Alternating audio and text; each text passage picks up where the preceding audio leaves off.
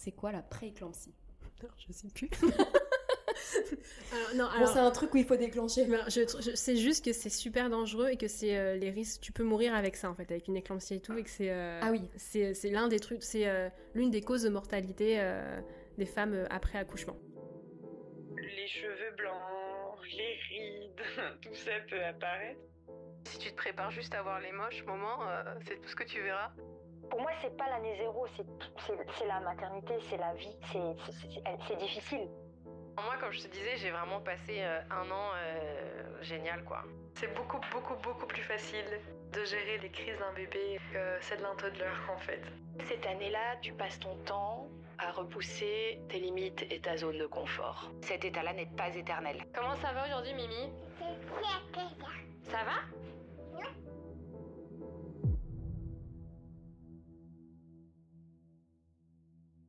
Salut, bienvenue sur Zero to One, je suis Stéphanie Ayuzawa et je vais à la rencontre d'individus devenus parents pour qu'ils me livrent le parcours des 12 premiers mois avec leur bébé. Alors d'abord bonne année, j'espère que vous allez bien et j'espère surtout surtout que la liste de vos bonnes résolutions ne vienne pas alourdir votre charge mentale qui est déjà assez fat comme ça. Désolée pour cette petite semaine de décalage, je traverse une phase un peu down, je pense que c'est un contre-coup des fêtes en famille et d'un Covid qui m'a bien défoncé je commence à sortir la tête de l'eau et du coup, pour commencer 2024 en beauté, j'ai décidé de publier aujourd'hui l'épisode de ma copine Serre d'Aigle, Marine.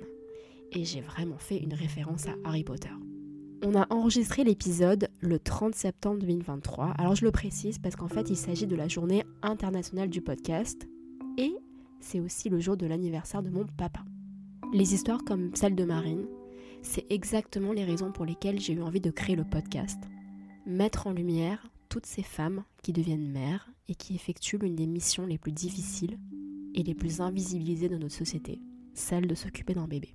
Avant l'enregistrement, Marine m'a dit qu'elle avait peur d'avoir moins d'éléments intéressants à partager que mes autres invités. Et je trouve que ce ressenti reflète la non-valorisation du travail immense qu'effectuent les mères au quotidien. Marine n'habite pas à Tokyo, alors le moindre de ces trajets implique au minimum une heure de train.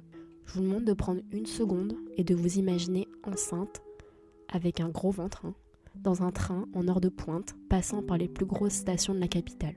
Imaginez-vous ensuite la même scène, et cette fois avec une poussette et un bébé.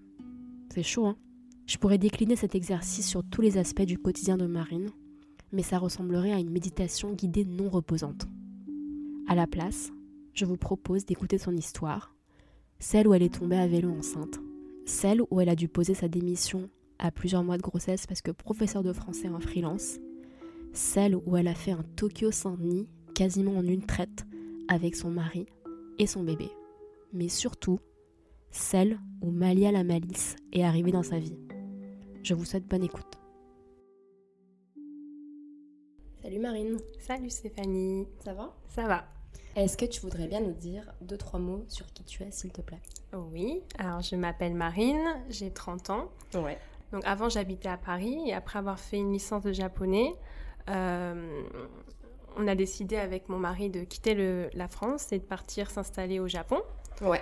Et à la base juste pour 3-4 ans. Et au final, bah, 7 ans plus tard, on est toujours là. Et euh, nous avons une petite fille qui s'appelle Malia et qui a 15 mois. Ok.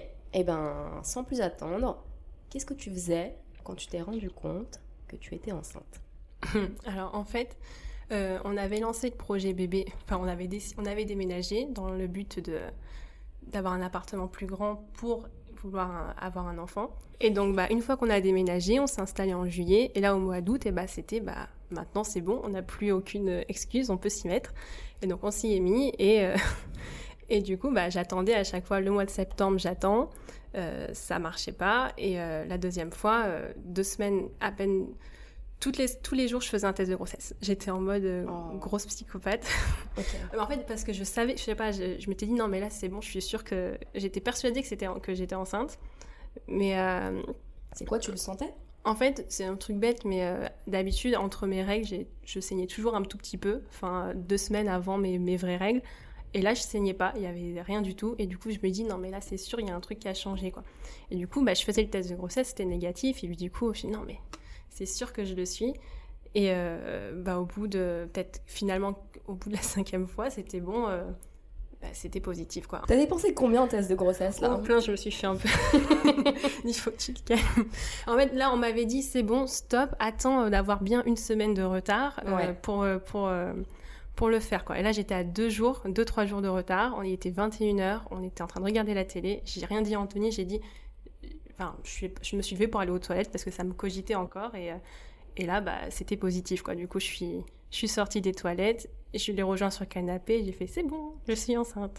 Alors attends, vous avez commencé en août. Ouais. Et là on est Début octobre. début octobre. Donc c'était au bout de la deuxième fois, euh, c'était rapide quoi. Ok. Mm. Donc t'avais pas complètement tort. Quelque Non. part, euh, voilà. Ouais. Ok. Et, et du coup, t'avais vraiment pas eu ces saignements entre les deux cycles? Oui, j'avais vraiment pas eu, com- comparé à avant, entre août et septembre, où je les avais eus à- au premier essai, mais deuxième, j'avais vraiment pas eu de saignements, euh, rien du tout. J'avais pas de douleur, pas mal au sein, etc., mais j'avais pas ces saignements et je me dis, mais là, c'est bon, ça marche, quoi. Ça fait des années que je saigne toujours entre les deux, et donc là, il y a rien, donc euh, c'est bon, quoi. Donc je savais que j'avais raison. Et donc, tu retournes dans le salon pour rejoindre Anthony après ta petite pause pipi qui n'en était pas qu'une. Il dit quoi, Anthony? Bah, il était un- on était un peu choqués en fait tous les deux quand il a dit ah bah c'est bon bah plus de retour en arrière c'est ça y est ça commence quoi. Enfin on a enfin on n'a pas c'était pas euh, tu sais j'aurais bien aimé avoir euh, faire une petite surprise etc mais on était tellement dans dans l'attente on le savait quand on était dans l'attente donc du coup euh, bah voilà quoi c'était La concrétisation. voilà Mm, mm. Ok. Il se passe comment les jours suivants? Est-ce que tu l'annonces à ta famille? Est-ce que Anthony l'annonce à sa famille? Comment ça se passe? Alors, faut savoir que je ne ferai plus la même erreur pour le prochain bébé quand il y en aura un. C'est que déjà, j'avais annoncé qu'on allait faire euh, le projet bébé. Ah oui, donc euh, il t'attendait au tournant. Du quoi. coup, déjà, le mois, le mois d'après, alors, alors, c'est bon, euh, t'as tes règles ou pas, etc. Donc, mère et belle-mère. Enfin, c'est que à ma mère et ma belle-mère, quoi, que je parlais de ça. D'accord. Et du coup, bah là, j'étais obligée de le dire à ma mère et ma belle-mère. Et ma mère, c'était, je lui disais juste, euh, je voulais juste qu'elle le sache elle. Et euh, après, euh, le reste, je voulais attendre trois mois, quoi. Mais bon, je, fallait que je m'en doute. ma mère, elle a quand même dit, elle a dit à mon père, qui a dit euh, que bon, mes frères, en gros, étaient au courant, mais juste les grands-mères, tout ça, j'ai attendu début novembre, quoi, donc de, de trois mois. Comment il se passe le suivi de grossesse pour toi? Alors en fait, bah, à la base, quand on est, on, est- on a emménagé au Japon, on Ouais. s'était dit, on va retourner en France au bout de 3-4 ans parce que euh, on voulait pas d'enfants au Japon. Par rapport euh, au côté, euh, on n'a pas de famille, et donc du coup, ça me, ça me stressait, ça me faisait peur d'être tous les deux seuls, sans famille, autour, quoi. Et au final, bah, on était bien. Et, euh, et là, du coup, l'envie d'avoir un bébé est venue. On s'est dit tant pis. Mais là, maintenant, il y avait toujours l'autre problème c'était euh, gérer, euh, aller dans un hôpital en japonais, et, euh, et avec toutes les complications qui va avec. Quoi. Donc, du coup, je me suis. euh, Parce que on précise que toi tu parles japonais, ouais, c'est pas le cas d'Anthony. Non, c'est ça. Mm. Et euh, donc du coup, je me suis, j'ai fait, euh, il y a un groupe Facebook euh, sur les mamans qui vivent au Japon, françaises. Et donc j'avais fait déjà avant de commencer bébé, de demander des renseignements sur des recommandations pour les hôpitaux. Je cherchais un hôpital qui qui faisait la péridurale. Je savais qu'au Japon, il y en avait pas beaucoup. Ouais. Et euh, truc bête, mais j'avais entendu qu'au Japon, euh, il y avait 95% d'accouchements où ils faisaient une épisiotomie. Donc du coup, j'ai cherché euh, préférence, pas trop d'épésio- pas d'épésio- épisiotomie, que le médecin soit compréhensif aussi, le fait que je sois étrangère, que je parle pas bien japonais, qui voilà, qu'il soit à l'écoute tout ça. Et il y a une maman française qui m'a contactée, qui m'a dit que qu'on était dans le même coin à peu près. Elle m'a conseillé une clinique d'un, euh, enfin, qui était bien, et que du coup, euh, il faisait la péridurale et que euh, il parlait pas anglais, mais sa femme était canadienne, donc du coup, il était, je sais pas, il était cool quoi. Enfin, il était compréhensif. Donc voilà, donc ça s'est passé comme ça. Donc je suis allée, euh, Dès le début. voilà. Donc là, elle m'a dit ça, ça m'en fallait pas plus pour être convaincue. Ouais. Donc euh, je suis allée tout de suite à cette clinique-là. Et, euh, et j'avais fait une liste de tous les mots un peu qui, par rapport à la grossesse, tu vois, genre utérus, euh, fait, enfin, essayer de faire, un peu vocabulaire euh, par rapport à ça pour pas être prise au dépourvu. Et euh, bah, ça s'est bien passé. Ou, bah, ça s'est bien passé, c'était super à l'écoute. Euh, donc du coup, ça m'a rassurée, quoi. Ok. Mm. Est-ce que tu peux nous rappeler la période? Du coup, c'était en, en- ça a commencé donc en octobre 2022. Euh, 2021. 21. Ok. Aussi, ouais, il faut préciser, par rapport en France, ce qui m'avait un peu étonné, c'est que là, c'était au moment où j'y suis allée. euh, donc, j'y suis allée la semaine après avoir euh, su que j'étais enceinte euh, avec mon test de grossesse. Et là, c'était euh, toutes les deux semaines, euh, je venais faire une consultation. Hmm. Et, euh, et puis, c'est c'est- c'est 5000 yens et c'est pas remboursé, quoi. Je me dis, Ouais. c'est cher, quoi. Enfin, Ouais. Ça m'a vraiment, euh, vrai. vraiment surprise, ce côté-là. Et euh, donc, oui, donc là, c'était septembre. euh, euh, non, pardon, octobre, euh, novembre. Après, en novembre, euh, euh, c'est le moment où ils te font félicitations. Je pense que c'est vous avez passé le cap des trois mois et donc du coup, euh, on peut considérer que, que ça tient. Ouais. Et du coup, c'était chou. Ils avaient donné une petite carte avec euh, l'échographie en forme de cœur, etc. euh, avec le nom, euh, enfin la date. Enfin, c'était c'était mignon, quoi. Super mignon. Ouais. Euh, Est-ce que Anthony pouvait venir avec toi aux consultations? Non, justement, là, vu que c'était. Donc, euh, on était en plein euh, Covid. Ouais. Donc, du coup, euh, il n'a pas pu du tout venir euh, pour les échographies, tout ça. Heureusement, j'ai demandé au médecin si je pouvais prendre en vidéo Ouais. pour qu'il puisse entendre le cœur, etc. Donc, c'est ce que j'ai fait. Mais il n'a pas du tout pu venir. Ça, ça m'avait un peu. Enfin, ça m'avait rendu un peu triste parce que j'avais l'image dans les films avec les papas et bah oui. moments touchants, etc. Et du coup, non, j'étais toute seule. Ok. D'accord. Donc au bout de trois mois, on te donne euh, cette petite photo Ouais. euh, en forme de cœur de ton échographie. Et qu'est-ce qui se passe ensuite? Bah, le, le lendemain, euh, je pars euh, au travail, mais j'étais un peu euh, en retard. euh, euh, j'étais en retard, donc je me suis dit, je vais économiser mon temps de marche pour aller jusqu'à la gare et prendre le, vélo. Et euh, j'ai mal pris le trottoir et j'ai eu du coup un petit accident de vélo où, euh, où euh, je suis tombée. Il a fallu appeler les urgences parce que du coup, euh, je pouvais plus marcher. J'avais, je pense, j'ai dû, enfin, j'ai dû avoir des points de suture, etc. Quoi. Et en fait, à ce moment-là, quand je suis tombée, tout de suite, bah, j'ai eu le réflexe de, je sais pas, orienter le ventre vers, je sais pas, vers le haut pour pas qu'il prenne euh, euh, Le choc. le choc. le choc. Mais euh, ça m'a tout de suite. Ouais. ouais. Et du coup, heureusement, Anthony, d'habitude, il travaillait. Enfin, il est dans un télétravail. Ouais. Et normalement, le vendredi, c'était le seul jour de la semaine où il allait au bureau. Et là, donc c'était un vendredi. Et euh, coup de bol, c'était le seul jour où il avait décidé qu'il voulait pas aller au bureau. Et donc, il était à la maison. Du coup, je l'ai appelé en disant euh, faut que faut que tu viennes. euh, Je dois aller. euh, on a appelé l'ambulance. euh, Enfin, je dois aller à l'hôpital. Quoi. En plus, il fallait récupérer mon vélo. Donc, il est, il a- il a- il est parti. Heureusement, on avait c'était à 5 minutes de la maison. Ouais, ouais. Donc du coup, il s'est dépêché et on a pris l'ambulance. Et donc moi, c'était vraiment les pleurs par rapport, euh, je sais pas comment, si, si elle va bien, si bébé va bien, etc. Quoi. Et Anthony, donc dans l'ambulance, euh, Anthony, il a un peu de mal avec les hôpitaux. Du coup, il était déjà en train de, de tomber dans les pommes. en, fait, en fait, là, moi, j'allais bien. Enfin, j'allais bien. Je pleurais, enfin, je pleurais par rapport, je m'inquiétais par rapport à bébé. Mais bon, voilà, j'étais dans l'ambulance. Et euh, donc, mes lunettes, elles étaient cassées, donc je voyais rien. Je suis myope. Et euh, je vois juste Anthony qui est assis à côté de moi et que, je sais pas, je vois sa silhouette en train d'un peu d'aller par terre, tu vois. Je, dis à l'ambulancier, enfin, moi, je dis, ça va, Anthony? Il me répond pas. Je dis, euh, pouvez voir mon mari, je crois qu'il y a un truc qui va pas. euh, alors que tu vois, ils voyaient pas, ils avaient bien caché, donc on voyait pas, enfin, il y avait un peu, il y avait un bandage, il y a- on voyait pas le sang sur mon front. du coup, je fais, euh, moi, ça allait. Et là, je disais, mais faut que vous l'ameniez dehors, il est en train de faire un malaise, quoi.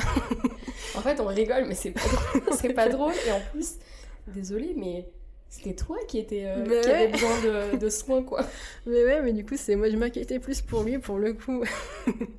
et après, non, là, ça a été dur la journée parce que du coup, bah, ça a commencé à 9h. On m'a amené à l'hôpital juste pour euh, euh, me recoudre. Et euh, après, il y avait le débat avec les médecins est-ce qu'il faut me faire une radio ou pas? Moi, j'avais entendu par rapport à la radio qu'il fallait faire attention quand tu étais enceinte. Ouais. Du coup, ils nous ont demandé de, de se décider par rapport à ça. Et moi, du coup, j'étais en stress. Je me dis ah, est-ce que si on dit oui. Euh, il y aura des conséquences pour elle. Mais eux, ils se disent que voilà, il n'y avait pas le choix, parce qu'on savait pas, vu que ça commençait à enfler ma cuisse, ils disent il faut, faut qu'on voit si c'est cassé ou pas. On va essayer de faire euh, le moins possible, enfin, ce qu'on peut pour réduire, euh, je sais pas, les radiations le plus possible. Ouais. Donc c'est ce qu'on a fait. Donc pas le choix. Et en fait, euh, ma clinique pour voir le médecin, mon gynéco, pour voir si le bébé va bien, on n'est pas allé avant 16h. Donc du coup, ça a duré euh, de 9h à 16h. Je pleurais en mode je sais pas si mon bébé va bien. Je suis arrivée à la clinique dès que le médecin il m'a appelé, mais je suis rentrée dans la salle, j'étais en pleurs. euh, euh, il m'a dit vous inquiétez pas. Et euh, voilà, après ça m'a rassurée quand, euh, Et puis pareil, en plus, Anthony n'avait pas le droit de venir de Bah rentrer avec moi. Du coup, il est resté euh, à l'entrée de l'hôpital. Mais heureusement, comme je dis que ce médecin-là, franchement, je l'adore parce que du coup, il m'a dit Ah, votre mari, il est, euh, il est dehors. Du coup, il a demandé aux femmes euh, de lui mettre un badge spécial et dire euh, qu'ils viennent pour qu'on le rassurait lui aussi, lui dire qu'on va bien toutes les deux. Bah, en plus, là, c'était un peu un cas exceptionnel Ouais. d'un ac- d'un- d'un- d'un accident, quoi. C'est Ça ça. dit petit accident, mais c'est un, Ouais. C'est un accident. Ouais. Et après, quand on est rentré, bah, je me suis évanouie dans, le, dans, le- dans la gare. Enfin bref, c'était la totale, quoi. Parce que j'avais pas mangé, donc du coup, j'étais en manque. euh, bah, rien qu'à aller. Mais bon, voilà. Alors, après un épisode un peu, euh, un peu violent comme celui-là, comment est-ce qu'on poursuit le reste de sa grossesse? Est-ce qu'on est hyper, euh, pré- enfin, est-ce qu'on fait hyper attention à tous ces mouvements dans l'espace public? Comment ça se passe? Ça allait, mais en tout cas, déjà, le vélo, euh, je l'ai banni, déjà. Ouais. Et euh, après, oui, je faisais un peu plus attention à euh, ce que je ressentais, en fait. Enfin, quand ça allait pas, quand... euh, Après, j'ai eu beaucoup euh, de... euh, Au travail, tout ça, j'avais beaucoup de malaise à partir de 4-5 mois. D'accord. Donc, du coup, euh, là, ça a été... euh, bah, euh, Mais c'est quoi les malaises? C'est des choses qui sont relatives à l'accouchement? Euh, Ouais, ouais, l'accouchement, n'importe quoi. à la grossesse À la grossesse, ouais. Oui, alors en fait, j'ai eu dès 5 mois, en fait, je commençais à faire, euh, comment on appelle ça Je sais pas si c'est de l'hypoglycémie ou quelque chose. En fait, il fallait que je mange régulièrement, D'accord. sinon euh, ça allait pas, quoi. Enfin, D'accord. Tu manges des trucs genre hyper sucrés euh, qui t'alimentent tout de suite pour que ça te repousse bah, on m'a pas trop. Ce que je faisais, c'est que bah là, vu que donc je suis- j'étais professeure de français dans une école de langue, et donc du coup à ce moment-là, je pouvais pas trop m'arrêter en plein milieu du cours pour manger, mais j'avais une petite boîte avec des amandes et des raisins secs, et du coup j'essayais rapidement de grignoter euh, ce que je pouvais euh, entre quoi. Euh, mais du coup des fois c'était en plein cours. euh, Enfin à un moment j'ai fini le cours, j'ai dû, j'étais en train de faire un malaise en cours quoi. Donc c'était, on a dû m'arrêter du coup à cause de ça parce que euh, je faisais des malaises et que j'avais euh, des à cause des transports, vu que j'avais toujours une heure, une heure et demie de trajet euh, tous les matins. Et, enfin, je, partais à 7 heures, j'entrais à 20 heures, donc ça me faisait des grosses journées. Et j'étais, bah, vu que j'étais professeur, j'étais tout le temps debout. De temps en temps, je pouvais m'asseoir, mais pas tout le temps. Et du coup, j'avais tout le temps des fausses contractions, donc ça allait plus, quoi. À chaque fois, j'ai appelé la clinique en pleurs, j'y allais euh, plus que nécessaire. euh, euh, entre les rendez-vous prévus, j'ai appelé en disant euh, faut que j'aille. Et du coup, on me faisait des perfusions pour je sais pas quoi, mais mais du coup, c'est là où le médecin m'a dit il faut que, faut que vous arrêtiez. Quoi. Donc, du coup, j'ai arrêté en février de travailler. Tu l'as signalé au bout de combien de temps à ton travail que tu étais enceinte, étant donné que tu avais une. Enfin, au niveau physique, tu devais rester debout pendant de longues heures? Et en plus de ça, tu avais euh, du coup deux heures de trajet par jour. Et puis, euh, bah, du coup, les malaises, ils se sont manifestés au, au deuxième trimestre. On est encore loin du congé maternité. Comment est-ce que ça s'est passé? Bah, en fait, euh, à la base, j'avais prévu, je me suis dit vers 3 mois, 3-4 mois, j'annonce. Mais euh, bah, mon accident de vélo a fait que j'ai dû, j'ai dû l'annoncer à ce moment-là. Donc, j'étais début novembre. Parce que là, j'étais obligée de lui dire que du coup, je pouvais pas venir travailler pendant une semaine ou deux parce que bah, je pouvais pas marcher. ouais, ouais. Et euh, du coup, bah, là, j'ai dû préciser ah, mais, euh, bah, que j'étais enceinte à ce moment-là. Quoi. Et c'était pas, c'était pas être une bonne ambiance quoi, au travail. hein. Parce que du coup, vu que c'est une, une petite école, on n'était que deux, trois professeurs, donc je suis pas là, ça fait tout de suite, euh, ça complique tout. Quoi. Donc, du coup, j'ai eu le droit à des mails très. Enfin, des, des trucs un peu. euh, Et après, quand je suis revenue du travail, après euh, mon accident de vélo, j'ai dit Ah, désolée euh, pour euh, l'embêtement, tu vois. Enfin, et on m'a sorti une phrase genre. Nous aussi, c'était difficile. euh, il n'y a même pas de la secrétaire, c'était même pas euh, ça va, etc. et tout. C'était direct, euh, tu nous as foutu dans la merde. bref, c'était dur. et donc, bah, là, j'ai dit, et il m'a demandé, ah, bah, quand tu, tu comptes rester jusqu'à quand au travail? Bah, J'avais dit plus tard possible, mais dans ma tête, j'avais visé jusqu'à mars, quoi, 6-7 mois, un truc comme ça. Et euh, mais du coup, comme là, ouais, au bout de 5 mois, en février, ça commençait à être compliqué avec les contractions. euh, du coup, là, on avait commencé à aménager mes horaires, à me tout condenser sur une journée, parce qu'avant, j'avais des petites... Des fois, j'avais juste 2-3 heures de cours et je faisais 2 heures de trajet pour... euh, Mm. Donc, du coup, on m'a un peu tout rassemblé. Et après, bah, on, a tout en- enfin, on a arrêté en février, quoi. Et, et juste, je précise, j'ai pas de congé maternité, parce que du coup, c'est... vu que c'est le statut de professeur de français au Japon, c'est un peu... T'es un peu en freelance, donc du coup, euh, t'as pas le droit, quoi. Donc, j'étais obligée de démissionner et de quitter mon travail. J'ai pas le choix. Parce qu'on on m'assure pas après une place, je peux pas récupérer ma place après, parce que, bah, entre-temps, ils ont besoin d'un autre professeur, et donc, euh, c'était euh, pas le choix, quoi. Ok. je sais pas comment rebondir parce que ça me rend triste à plusieurs niveaux. Tu t'es fait arrêter au, bout de cinq, au bout de six mois. Ouais. Ouais. Ouais. Mm. Comment est-ce que tu as vécu le reste de ta grossesse? C'était trop bien. bah, Du coup, pas d'endroit, pas de, pas d'interaction toxique au travail. Donc, ouais, j'imagine que Ah. c'est quand même un peu plus agréable. Le mois de mars, je crois que ça a été le meilleur mois. Il y avait les cerisiers, j'en ai profité. euh, j'ai, j'ai vu euh, plein de monde. Mais après, ça a été à double tranchant parce que du coup, j'ai cru que ça y est, c'était la fête. Je me suis laissé pousser des ailes. Mais après, euh, j'ai trop sorti. Mais du coup, bah, alors que je suis censée me reposer. Donc, ce qui fait qu'après, euh, j'avais des contractions. euh, donc, je me faisais engueuler par Anthony. Et euh, même c'était au point, on avait 15 minutes de marche pour aller de la gare euh, jusqu'à chez nous. Ouais. Et je finis des fois, j'étais obligée de prendre le taxi pour 5 minutes de taxi parce que je n'étais même pas capable de faire les 5 minutes de marche, quoi, parce Ouais. que ça commençait vraiment à être dur. à être dur. Et après, vers le mois de mai, je commençais à avoir peur de m'éloigner, vu que je suis quand même assez loin de Tokyo et tous les endroits où on sort en général. Et euh, vu que ma clinique, elle est aussi un peu loin. Donc du coup, je m'étais dit... euh, je disais aux gens de venir me voir. Quoi. C'est tous les semaines, j'avais, j'avais mon petit café à côté de chez moi que j'aimais bien. Ils venaient me voir, je réservais toutes les semaines. on- et c'était cool, quoi. Ok. Comment tu te sentais euh, au niveau du corps, au niveau, euh, au niveau du mental? Alors, au niveau du corps, j'étais bien parce Ouais. que. Tu t'habillais comment?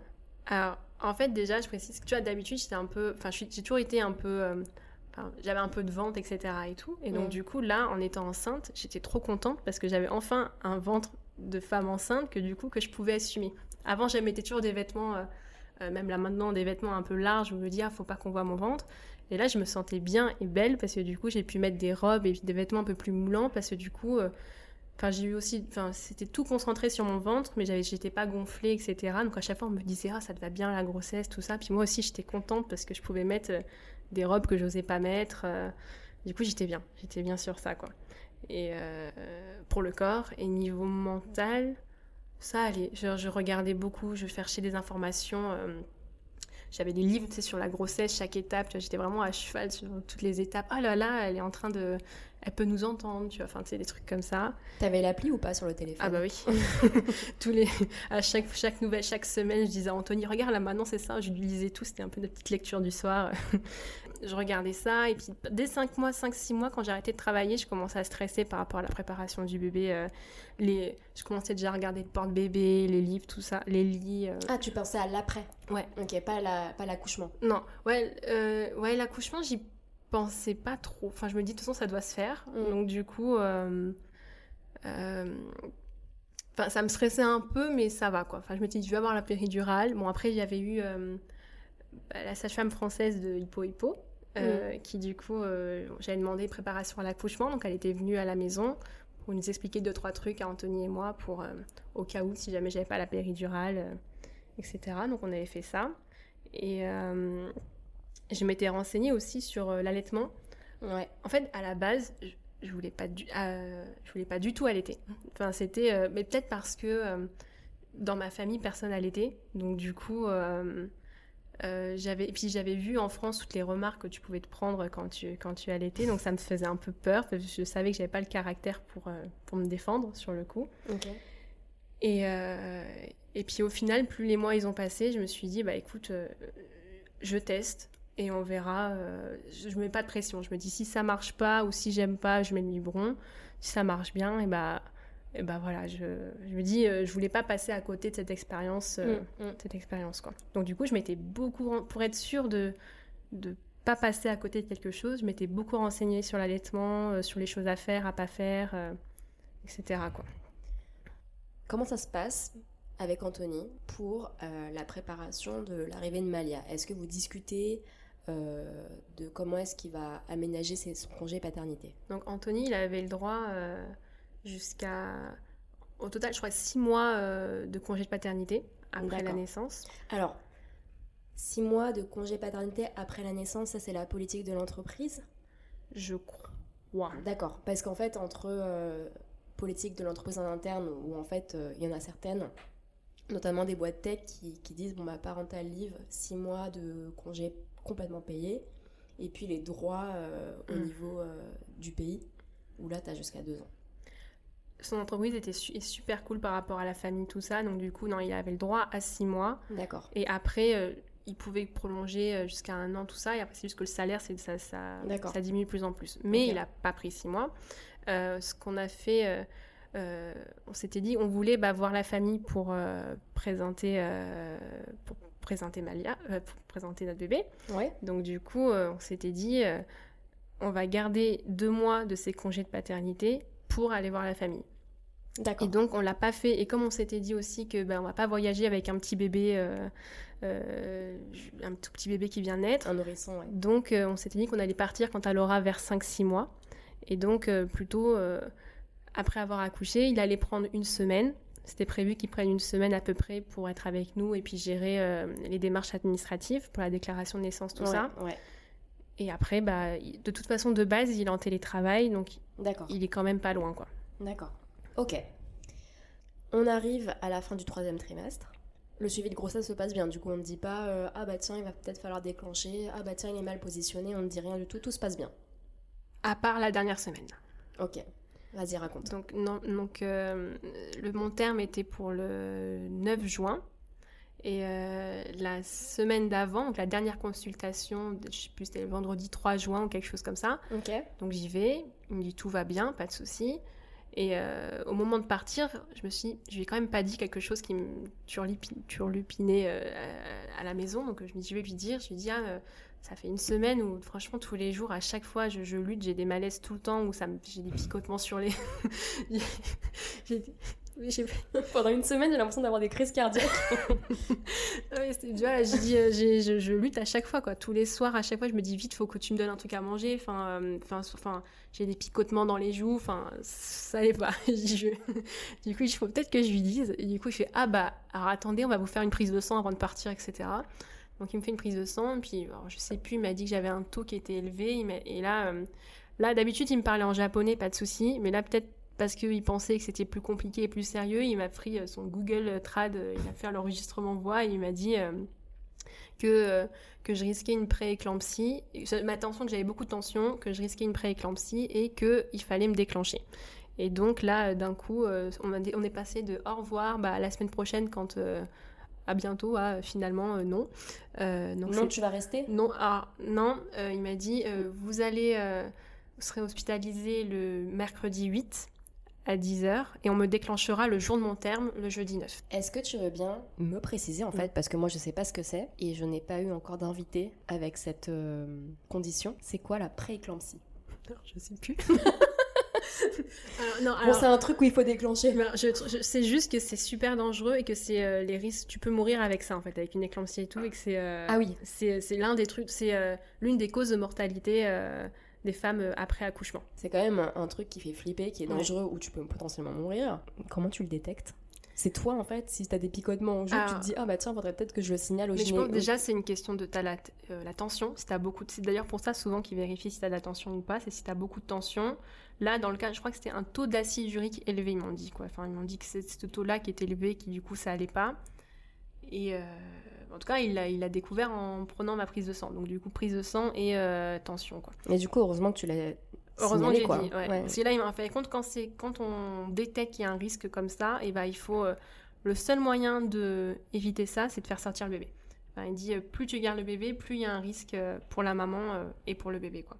Et t'as pré-éclampsie et après c'est éclampsie et là je crois que c'est pendant l'accouchement ou enfin j'ai peur de dire des bêtises hein, mais C'est euh, pas grave, c'est. mais, euh, mais je- en fait, tu vois, même ça, quand il m'a dit, là, avec son Google Trad, là, ce truc-là, je connaissais ce mot. Je savais que dans tout ce que je m'étais renseigné dans la grossesse, je savais que ça, c'était un truc euh, Possible, dangereux ouais. et qui me faisait peur, quoi. Parce que je disais, tu peux, tu peux mourir avec ça. Mm. Mais, euh, mais j'en sais pas plus que ça.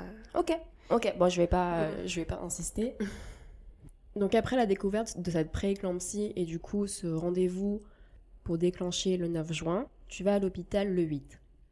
À la maternité, pardon. À la maternité le 8 avec ta petite valise. Non, je vois que tu fais un. Qu'est-ce qu'il y a Qu'est-ce qui s'est passé avant Bah, justement, il y a eu un rebondissement. Ah, ok, vas-y. c'est que du coup, euh, moi, quand il m'a dit que j'allais être déclenchée, j'étais comme ça, mais non, je voulais surtout pas parce que j'avais entendu que voilà que c'était plus fort les contractions et puis puis je voulais ce côté euh, accouchement naturel où tu paniques et que tu vas après à l'hôpital. non, peut-être pas que tu paniques, Non, mais non, voilà mais- ce côté voilà, oui. c'est on y va euh, plus. Ce côté film, surprise. Voilà. Ouais. Et en fait, du coup, euh, samedi, dimanche, lundi, mardi, j'ai marché comme jamais. J'ai marché bah, dans la limite du raisonnable parce que j'étais vite fatiguée, mais j'ai marché, j'ai bu des tisanes de feuilles de framboisier, enfin, etc. Et le mardi 7, je suis allée au parc, je commençais à avoir mal, mais ça, comme d'habitude, enfin, ça changeait pas d'habitude, donc tranquille la journée. j'ai eu mal dès le matin, mais ça allait. Le soir, j'avais encore un peu plus mal au point que pour manger, euh, je pouvais plus m'asseoir sur la chaise, je me je m'étais assise sur le ballon là, le ballon de gym. Ah oui, oui. Mais euh, pareil, sans aucune, euh, sans penser que ça pouvait être le travail, quoi. C'était juste, ça change pas d'habitude. J'ai déjà eu des douleurs comme ça depuis mes 5-6 mois. Et je, je, me suis du coup plus reposée dans le canapé, mais pareil, toujours pas d'inquiétude. Et vers 22h, au moment d'aller coucher, je vais aux toilettes et je vois que je saigne un peu. Et donc, du coup, ça m'a un peu paniqué, j'ai paniqué direct. Donc du coup... Euh, tu l'as eu ta panique? Oui, je l'ai eu. donc j'ai appelé euh, l'hôpital. Ils me disent, ah mais vous avez des contractions toutes les combien de minutes? Je, je sais pas. Enfin, en fait, c'était pas encore, je pense, vraiment le début des grosses contractions. Donc, mais euh, quand tu parlais des douleurs, etc., c'était pas bah, des douleurs de contraction, c'était le début en fait. C'était le début, mais je, je pouvais pas les compter. Donc pour moi, vu que j'avais toujours l'habitude depuis mes 5-6 mois d'avoir ce genre de douleurs-là, donc pour moi, je dis, bah je sais pas, c'est en continu que j'ai mal, donc du coup, je sais pas. Euh, et, comme il savait que j'étais suivie par rapport à la tension, etc., il m'avait dit de prendre ma tension, vu que j'avais du coup le petit appareil qui allait, qui allait avec. Et donc j'ai pris, et là j'étais à 18, un truc comme ça. Et elle m'a dit, ah ouais, non, euh, venez quoi. Au début, elle me disait, non, on pouvait attendre encore un petit peu, etc. Mais j'avais quand même, pour préciser, que j'avais 45 minutes de taxi. Euh, j'étais à 15 minutes en métro. Mais là, il était donc, bah, c'était le soir, donc puis le métro. Et euh, donc du coup, bah là, on n'a pas hésité. Donc on a pris le taxi, 45 minutes. Et là, pendant le taxi, là, j'ai commencé à pouvoir dire ah c'est bon, je peux les compter. bah c'est bon, tu l'as eu ton truc de film. Donc du coup, j'étais contente. Le, le cliché quoi. ok. donc euh, j'étais très contente. Donc là, c'était le mardi 7 au soir. Donc la veille du jour où j'aurais dû être hospitalisée. Ouais. Et donc euh, arrivé devant l'hôpital, donc là, il était vers les 23 h et là, et eh ben, je suis obligée de dire au revoir à Anthony s'il a pas le droit de venir. Donc il a fait les 45 minutes de taxi avec moi et après il est reparti en taxi. Et euh, donc ça c'était un peu dur. Au moment où j'ai dû lui dire au revoir et tout, ça m'a un peu euh, un peu saoulé quoi. Et euh, et donc là après on me met dans une salle et on me dit ah on va attendre un peu pour la péridurale. Enfin le médecin il arrive. Du coup c'était bah, la clinique où j'étais, le médecin qui m'a suivi c'était sa clinique donc c'était que c'était que lui qui pouvait faire la péridurale. Ok. c'était risqué quand même. Donc même le soir donc même le soir, il était ok, il venait, c'était ça, enfin, il venait. chez lui, il habitait là, dans, la cave. c'est vraiment même la clinique, c'est à son nom, quoi. C'est euh, donc du coup, euh, il n'y avait pas de problème. Il, il, est venu du coup, euh, donc là, je suis rentrée à l'hôpital, il était 23 h et il est venu vers 1 h du matin. Donc j'ai eu ma péridurale à 1 h du mat. Et mais j'avais mal, mais ça allait. Donc même quand il m'a mis la péridurale, j'ai pas eu. D'ailleurs, j'ai pas eu mal. J'avais un peu peur de, de ça, mm. mais honnêtement, j'ai rien senti. Enfin donc. Euh, tant mieux. Tant mieux. je suis contente. Et euh, par contre, après là, ça a été long. Euh, donc j'étais j'étais toute seule dans la dans la chambre, dans une chambre un peu triste. Et euh, bah, vu que j'avais la péridurale, j'avais le monitoring, du coup j'étais coincée sur le lit. Et euh, il n'y avait pas Anthony avec moi. Et les sage-femme, elle venait de temps en temps. Et elle, elle pensait que comme j'avais la péridurale, bah, c'est bon. Donc du coup, elle, elle pensait que j'allais dormir jusqu'à ce que ça soit vraiment euh, le vrai, vrai, vrai travail. on avait la petite dosette là pour appuyer, euh, pour gérer la, la dose de la péridurale. Et au début, je m'étais dit, tant que je peux gérer, j'appuie pas. Parce que je m'étais... En fait, j'avais aussi... Je voulais la péridurale, mais j'avais peur de ce côté ne rien sentir et de pas pouvoir euh, pousser. Du coup, je voulais euh, un minimum soulager la douleur, mais pas trop. Donc du coup, euh, j'ai tenu jusqu'à peut-être, peut 4 heures du matin. Mais à chaque fois, mais au bout d'un moment, c'est, j'ai l'impression d'être sur une chaise électrique, quoi. Du coup, j'étais coincée sur le lit, puis je me tordais comme ça à chaque contraction et Ok. Donc la santé quand même. J'avais la péridurale, mais je sentais c'était pas euh, sans douleur à ce moment-là, quoi. Donc même si tu avais de la péridurale, tu ressentais des, tu ressentais les douleurs. Comment t'as fait pour te hum, soulager de ces Bah là à ce moment rien, je respirais, j'essayais de me concentrer tout ça. Est-ce que tu as réussi à réappliquer ce que la sage-femme du coup t'avait euh, enseigné? J'ai essayé, oui. Enfin, en tout cas, la respiration, tout ça. Ouais. Par contre, à partir de 4h30, 5h, j'ai fait ah, rien à faire, c'est bon, vas-y. Toutes les 30 minutes, j'étais au taquet pour appuyer sur la petite dose. Ok. Euh, et, là, d'ailleurs, là, ce qui m'a. Pendant cette période-là, de 1h à 5h du matin, ce qui m'a embêté, c'est que j'étais pas. Les sages-femmes de temps en temps venaient pour vérifier mon col, etc. Et tu sais, elle te disait pas, bah tiens, là, t'es à 3 cm, là. Du coup, j'étais pas consciente de mon accouche. Enfin, T'avais aucune idée du stade ouais, auquel voilà. tu étais, et en ça, fait. c'est ce que j'ai regretté. Après, j'ai pas pensé sur le coup à demander. Ben, mais je me bon. dis, euh, là, quand j'ai envie de raconter là, mon accouchement et tout, et de dire, bah tiens, bah, là, j'étais à 3, là, j'étais à 5, je sais même pas euh, quelle vitesse je, je suis passée de, je sais pas moi, de 2 à 5 ou à 6, parce Ouais, que euh, on vérifiait, mais on me disait rien, quoi. Et donc, je savais pas. Et juste, euh, vers 5 heures du matin, on m'a dit, ah, vous pouvez appeler. euh, euh, votre mari euh, pour parce que du coup voilà moi ça m'inquiétait parce que vu qu'on était loin donc je savais qu'il avait 45 minutes de taxi donc j'avais peur qu'il il a le métro ouvré mais j'avais peur du coup qu'il rate euh, le moment pour venir. Donc je dis ah faut vous me préveniez à l'avance pour que je puisse lui dire de venir quoi. Donc du coup je l'ai appelé à 5 heures et en gros on lui a dit mais il peut pas venir tout de suite tout de suite. Faut qu'il attende dans un café à côté avant vraiment le bon moment pour pour rentrer quoi.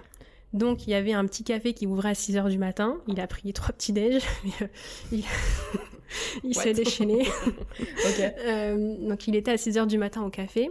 Et je suis rentrée dans la salle d'accouchement, il était euh, il était 7h, mais là on n'a toujours pas appelé Anthony. Et Anthony me disait à 8h du matin "Ah, tu crois que là c'est long, tu crois que je peux pas je peux pas rentrer et revenir après quoi." Là j'ai fait "Mais non, tu restes dans le café parce que si jamais le temps que tu rentres à la maison euh, et il a bien fait parce qu'au moment où il m'a envoyé ce message là, peut-être 15 minutes après, on disait "C'est bon, tu peux venir" quoi. Donc euh, c'était le petit stress euh. Sur quels critères le personnel médical décrète que c'est le bon moment pour Anthony de te rejoindre? Bah, je pense que c'est au moment où je commence, euh, où je suis installée sur la table d'accouchement, Prête à pousser? Prête à pousser. Donc c'est quand même un moment où C'est limite, quoi. toi, au niveau euh, de la gestion de, de la maîtrise de soi, c'est un peu plus compliqué. Là, j'ai- Alors, j'étais pas encore en mode euh, vraiment, euh, je, enfin, où j'en pouvais plus, quoi. Enfin, ça allait, quoi. Même, on m'a même, avant même qu'ils viennent, on m'avait même proposé un petit déjeuner. Euh, pour te dire, on m'a proposé un petit déjeuner. Alors que t'étais sous péridurale Oh, ouais. Ah ouais Sauf que j'ai pas pu le manger parce qu'ils ont arrivé, c'était du riz avec du poisson. À peine ils ont ouvert, j'ai vomi direct avec l'odeur. Euh, j'ai tout sur moi, sur ma robe, on a dû me changer. euh. C'était super, la, la beauté de l'accouchement. Ok. Anthony est autorisé à te rejoindre Ouais. après trois petits déj. Ouais. Donc suffisamment de force pour pas tomber dans les pommes cette fois-ci dans un contexte médical. Ah, mais tu sais que c'était un challenge hein, parce que Bah je sais pas, j'ai dit ça de manière ironique, mais je, je- je- je- mon je angoisse. suis curieuse de savoir la suite quoi. Donc Anthony te rejoint et là. Ouais. Donc il me rejoint, donc là je suis contente tout ça, mais lui il est vraiment euh, pas qu'il a pas d'émotion, mais il est vraiment son but c'est de pas s'évanouir. Donc du coup euh, il est un peu du coup c'est ce qu'il m'a dit après quand on en a reparlé, il était un peu éloigné pour vraiment être concentré. Parce que moi je lui dis surtout t'attends que Malia elle sort pour enfin tu t'évanouis pas quand elle quand elle euh, quand elle sort quoi. je dis t'attends. euh. Donc du coup il est venu et euh, mais ça va, on était en mode zen euh, au début. Euh, en plus, même les elles nous ont demandé à Anthony de. Il y avait un petit ordinateur à côté, ils ont demandé de mettre une musique pour avoir une, mus- une musique d'ambiance, etc. Donc il m'a demandé, j'ai une petite musique classique que j'aimais bien, euh, un truc calme. Donc on a mis de la musique. Ok. Et, et après, bah, il a fallu pousser. Et, euh, et là, c'est là où, pareil, j'ai commencé à regretter parce que du coup, quand on dit pousser, mais que je sentais rien, en fait, je sentais pas du tout euh, venir les choses, quoi. Et là, Mm. j'ai commencé à paniquer. J'avais envie de pleurer parce que je me disais, mais comment je peux pousser alors que je sens plus du tout la partie de mon corps, la, la partie de mon corps, quoi. Enfin, c'est. euh, En fait, j'avais quand même mal après, au bout d'un moment, c'était vraiment le bas du dos. Le bas du dos que j'avais mal et on me mettait une bouillotte à chaque fois. Mais du coup, j'essayais de me concentrer, c'est d'imaginer, et ça a duré. Tu vois, il était 8 heures quand j'étais sur, euh, sur la table, et euh, Malia est née, il était 11h20. Mais il t'accompagnait pas en disant ah bah tiens. euh, Bah, elle me disait, elle me disait, ah bah là, euh, inspirer, expirer, pousser, quoi. Enfin, bloquer, etc. C'est ce qu'elle me disait, quoi. Donc, j'écoutais ce que la sage-femme me disait. D'accord. Et d'ailleurs, en parlant de ça, parce que je sais qu'il y a des, normalement, avant, enfin, d'autres femmes qui, elles sont suivies par une sage-femme, et après, du coup, c'est cette sage-femme-là qui, du coup, le- aide à l'accouchement. Mais là, moi, du coup, ça n'a pas du tout été mon cas, quoi. J'ai juste eu le médecin, et là, j'avais une sage-femme que j'ai jamais vue, et euh, donc, du coup, c'était un peu euh, étrange, quoi. On m'a pas du tout expliqué. En fait, quand si j'avais pas eu la préparation de l'accouchement avec euh, cette sage-femme française de l'association, on m'a pas du tout parlé de l'accouchement, de comment faire, etc.. Et le médecin, du coup, c'était le médecin qui t'avait suivi dès le début. Ouais, et ben il Bah. était pas là. Il était pas là? Non, Il a- faisait quoi Il dormait? Je sais pas, je sais pas ce qu'il faisait. En fait, il venait me voir de temps en temps, me faire un petit coucou, il me dit ah bah il regarde, il fait bon bah à mon avis ça sera pas avant 11h quoi. Il a été 8h 9h, il dit euh, il avait fait ses son, son- sa Son pré- estimation. Voilà. Il avait pas tort en même temps, parce Il que avait tu- pas tort. vu l'heure que tu m'as indiqué. il, a, ouais. il a pas eu tort. Mais du coup, c'était un autre médecin que je connaissais pas qui était là. euh, mais que après quoi. Enfin, c'était, mais sinon pendant c'était que les sages-femmes. C'est la sage-femme qui a fait sortir le bébé? Ouais. Il y, a- Oh, wow, il y avait, enfin, il y avait deux, trois, il y avait, euh, je sais plus, deux sages-femmes et puis deux euh, étudiantes, etc., qui étaient là. D'accord. Et euh, donc on était à peu près, à peu près quatre. D'accord. Et euh, Donc à 11h, Malia sort. ouais, Qu'est-ce qui se passe? Elle sort et en fait, j'ai, pareil, c'était pas comme dans les films, comme j'aurais aimé, etc. Euh, je, je pense, dans le sens, je m'en suis un peu voulu d'ailleurs par rapport à ça, c'est que j'étais, je pense, j'étais sidérée. Bah, elle l'a sortie. euh, j'étais contente, je savais pas s'il fallait que je pleure ou pas, du coup j'étais un peu entre les deux. Et euh, donc là, elle était un peu, tu vois, elle était tout plein de sang, etc. Ils me la, ils me la mettent au-dessus de moi, mais Genre il la je- pose mais- enfin, non, il me la pose la pas. montre. Il me la montre, voilà, il me la montre, et du coup, je savais pas. J'ai tendu les bras, je me suis dit, mais qu'est-ce que je fais? Est-ce que je la prends dans mes bras, etc. Et du coup, bah, je l'ai pas prise dans mes bras, en fait. Ils, ils me l'ont montré. Et après, hop, tout de suite, ils ont. euh, le soin, c'était juste à côté. Il y avait un petit lit juste à côté pour, du coup, la nettoyer, etc. Donc, ils l'ont mise à côté, quoi. Mais du coup, c'était pas. euh, elle sort, on me la pose, quoi. Mais c'est parce que je savais pas du tout quoi faire. En fait, ça fait super longtemps. euh, Enfin, pas super longtemps. J'ai jamais été en contact avec un petit bébé avant. euh, avant Malia. Enfin, c'est con, mais. Et donc, du coup, euh, j'ai toujours eu mon angoisse et peur de porter ce- les petits bébés. Mais après, t'as pas le choix quand c'est le tien.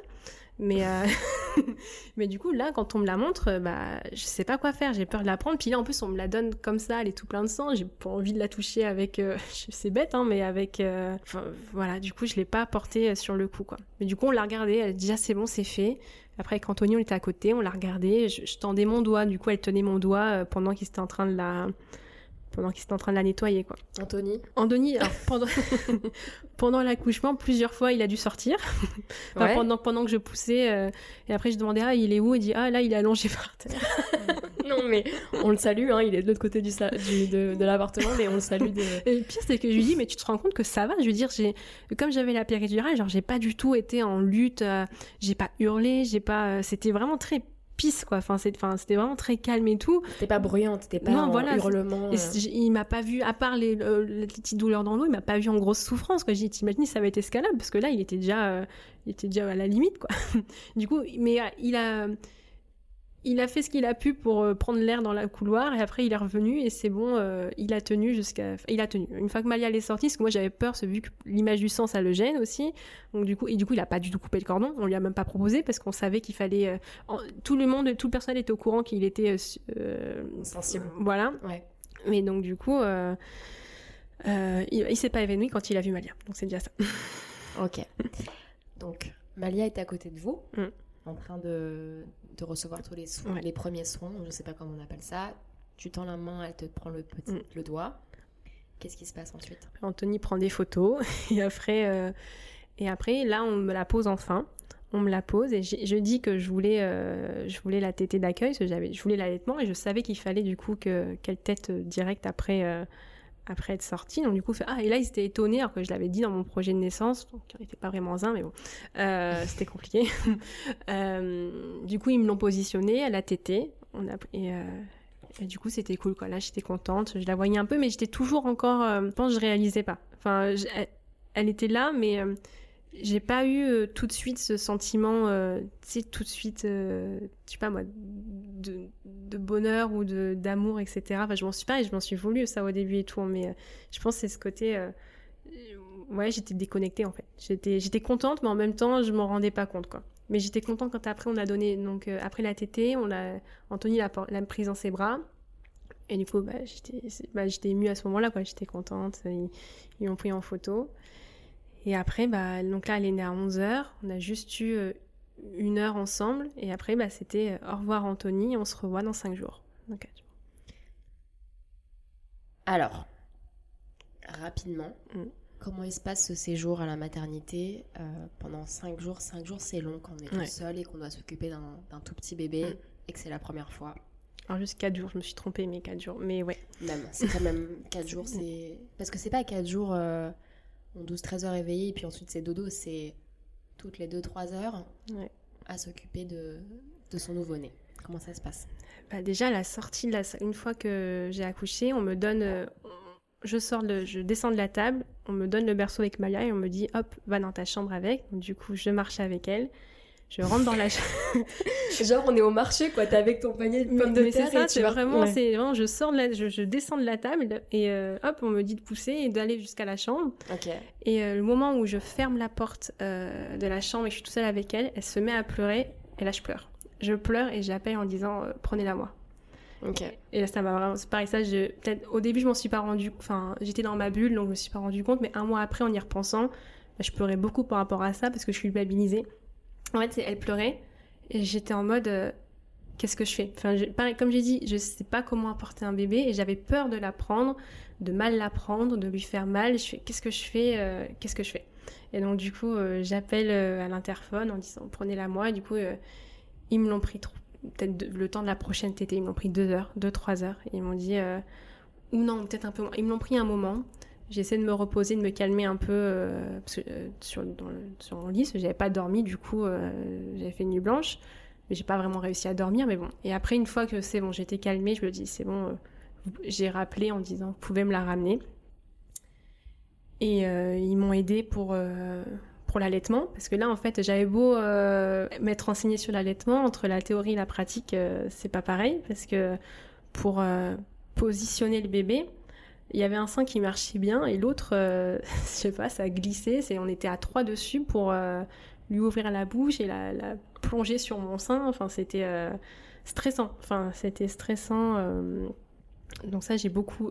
J'étais très reconnaissante de cette clinique d'ailleurs parce que c'était une petite clinique. On n'était pas beaucoup de mamans et il y avait beaucoup de sages-femmes. Donc je pouvais appeler tous les 10 minutes.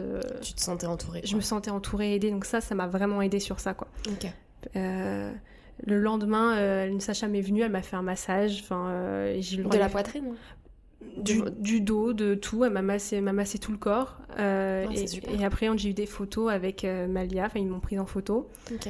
Et, et donc, ah oui, puis pour l'allaitement, j'étais tellement à fond dessus que j'avais un thermos d'eau et un thermos, j'avais pris des tisanes d'allaitement. Je sais pas si ça a marché, mais je me suis dit, j'avais tous les jours un thermos d'eau, un thermos de tisane d'allaitement. Tu peux préciser ce que ça, c'était pour quoi faire? C'était pour euh, Euh, euh, la production, pour favoriser la parce que production j'avais lait que du coup ça a aidé à, à, oui, à aider à La montée de production lait à la montée de lait. D'accord. Du coup, euh, ce que j'ai fait, j'avais vu, j'avais entendu des mamans qui galéré avec la montée de lait, que ça venait pas, etc. Donc j'avais aussi cette angoisse-là. Au final, c'est venu née mercredi et euh, vendredi, c'est bon, euh, c'était la fête. J'ai une question, euh, Marine. Désolée, hein, c'est un peu. si tu- Peut-être que tu as trouvé ça bizarre. Le thermos d'eau chaude, c'est pour boire ou c'est pour mettre sur les seins? Non, c'est- non, non, c'est pour boire, c'est une tisane au, Ah, ok, ok. au fenouil, je Ah un je truc croyais pas que bon. t'avais un thermos d'eau chaude et un thermos de tisane en fait. Donc je me Non. dis, ok, la tisane c'est pour boire, mais l'eau chaude c'est pour Non, genre. j'ai euh, un thermos d'eau normale, d'eau fraîche pour boire la journée, parce que j'avais- je voulais pas euh, me lever tout le temps pour aller Ah, remplir mon eau. Ok, Donc, un thermos d'eau, un thermos de tisane. Et Ok. je tenais la journée avec. Quoi. ok, ok. Et du coup, ouais, non, euh, oh, euh, ça a été dur.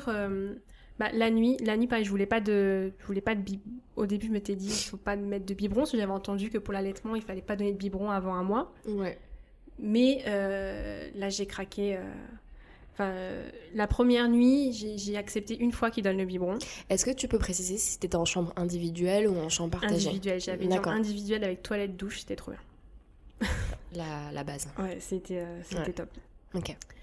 Et euh, en fait, ce que j'avais du bol, c'est que Malia, quand même, par contre, c'était, elle pleurait pas. Enfin, la- les deux premières nuits, en tout cas, déjà, elle était, enfin, c'est juste au moment, toutes les trois heures pour téter, euh, elle tétait, et sinon après, tu la posais dans ton berceau et euh, ça allait quoi. Donc ça, c'était, euh, Elle dormait. euh, elle dormait. Donc du coup, ça c'était cool. Et par contre, c'est le samedi où vraiment, donc là, ça faisait quatre jours. Là, ça a été dur. là, par contre, j'avais noté, on avait une feuille où on devait noter tout, euh, si jamais elle avait fait pipi, caca, à quelle heure tu donnes. euh, Ouais, c'est vrai. Et là, je devais noter, euh, bah là, tout- toutes les heures, je donnais le sein.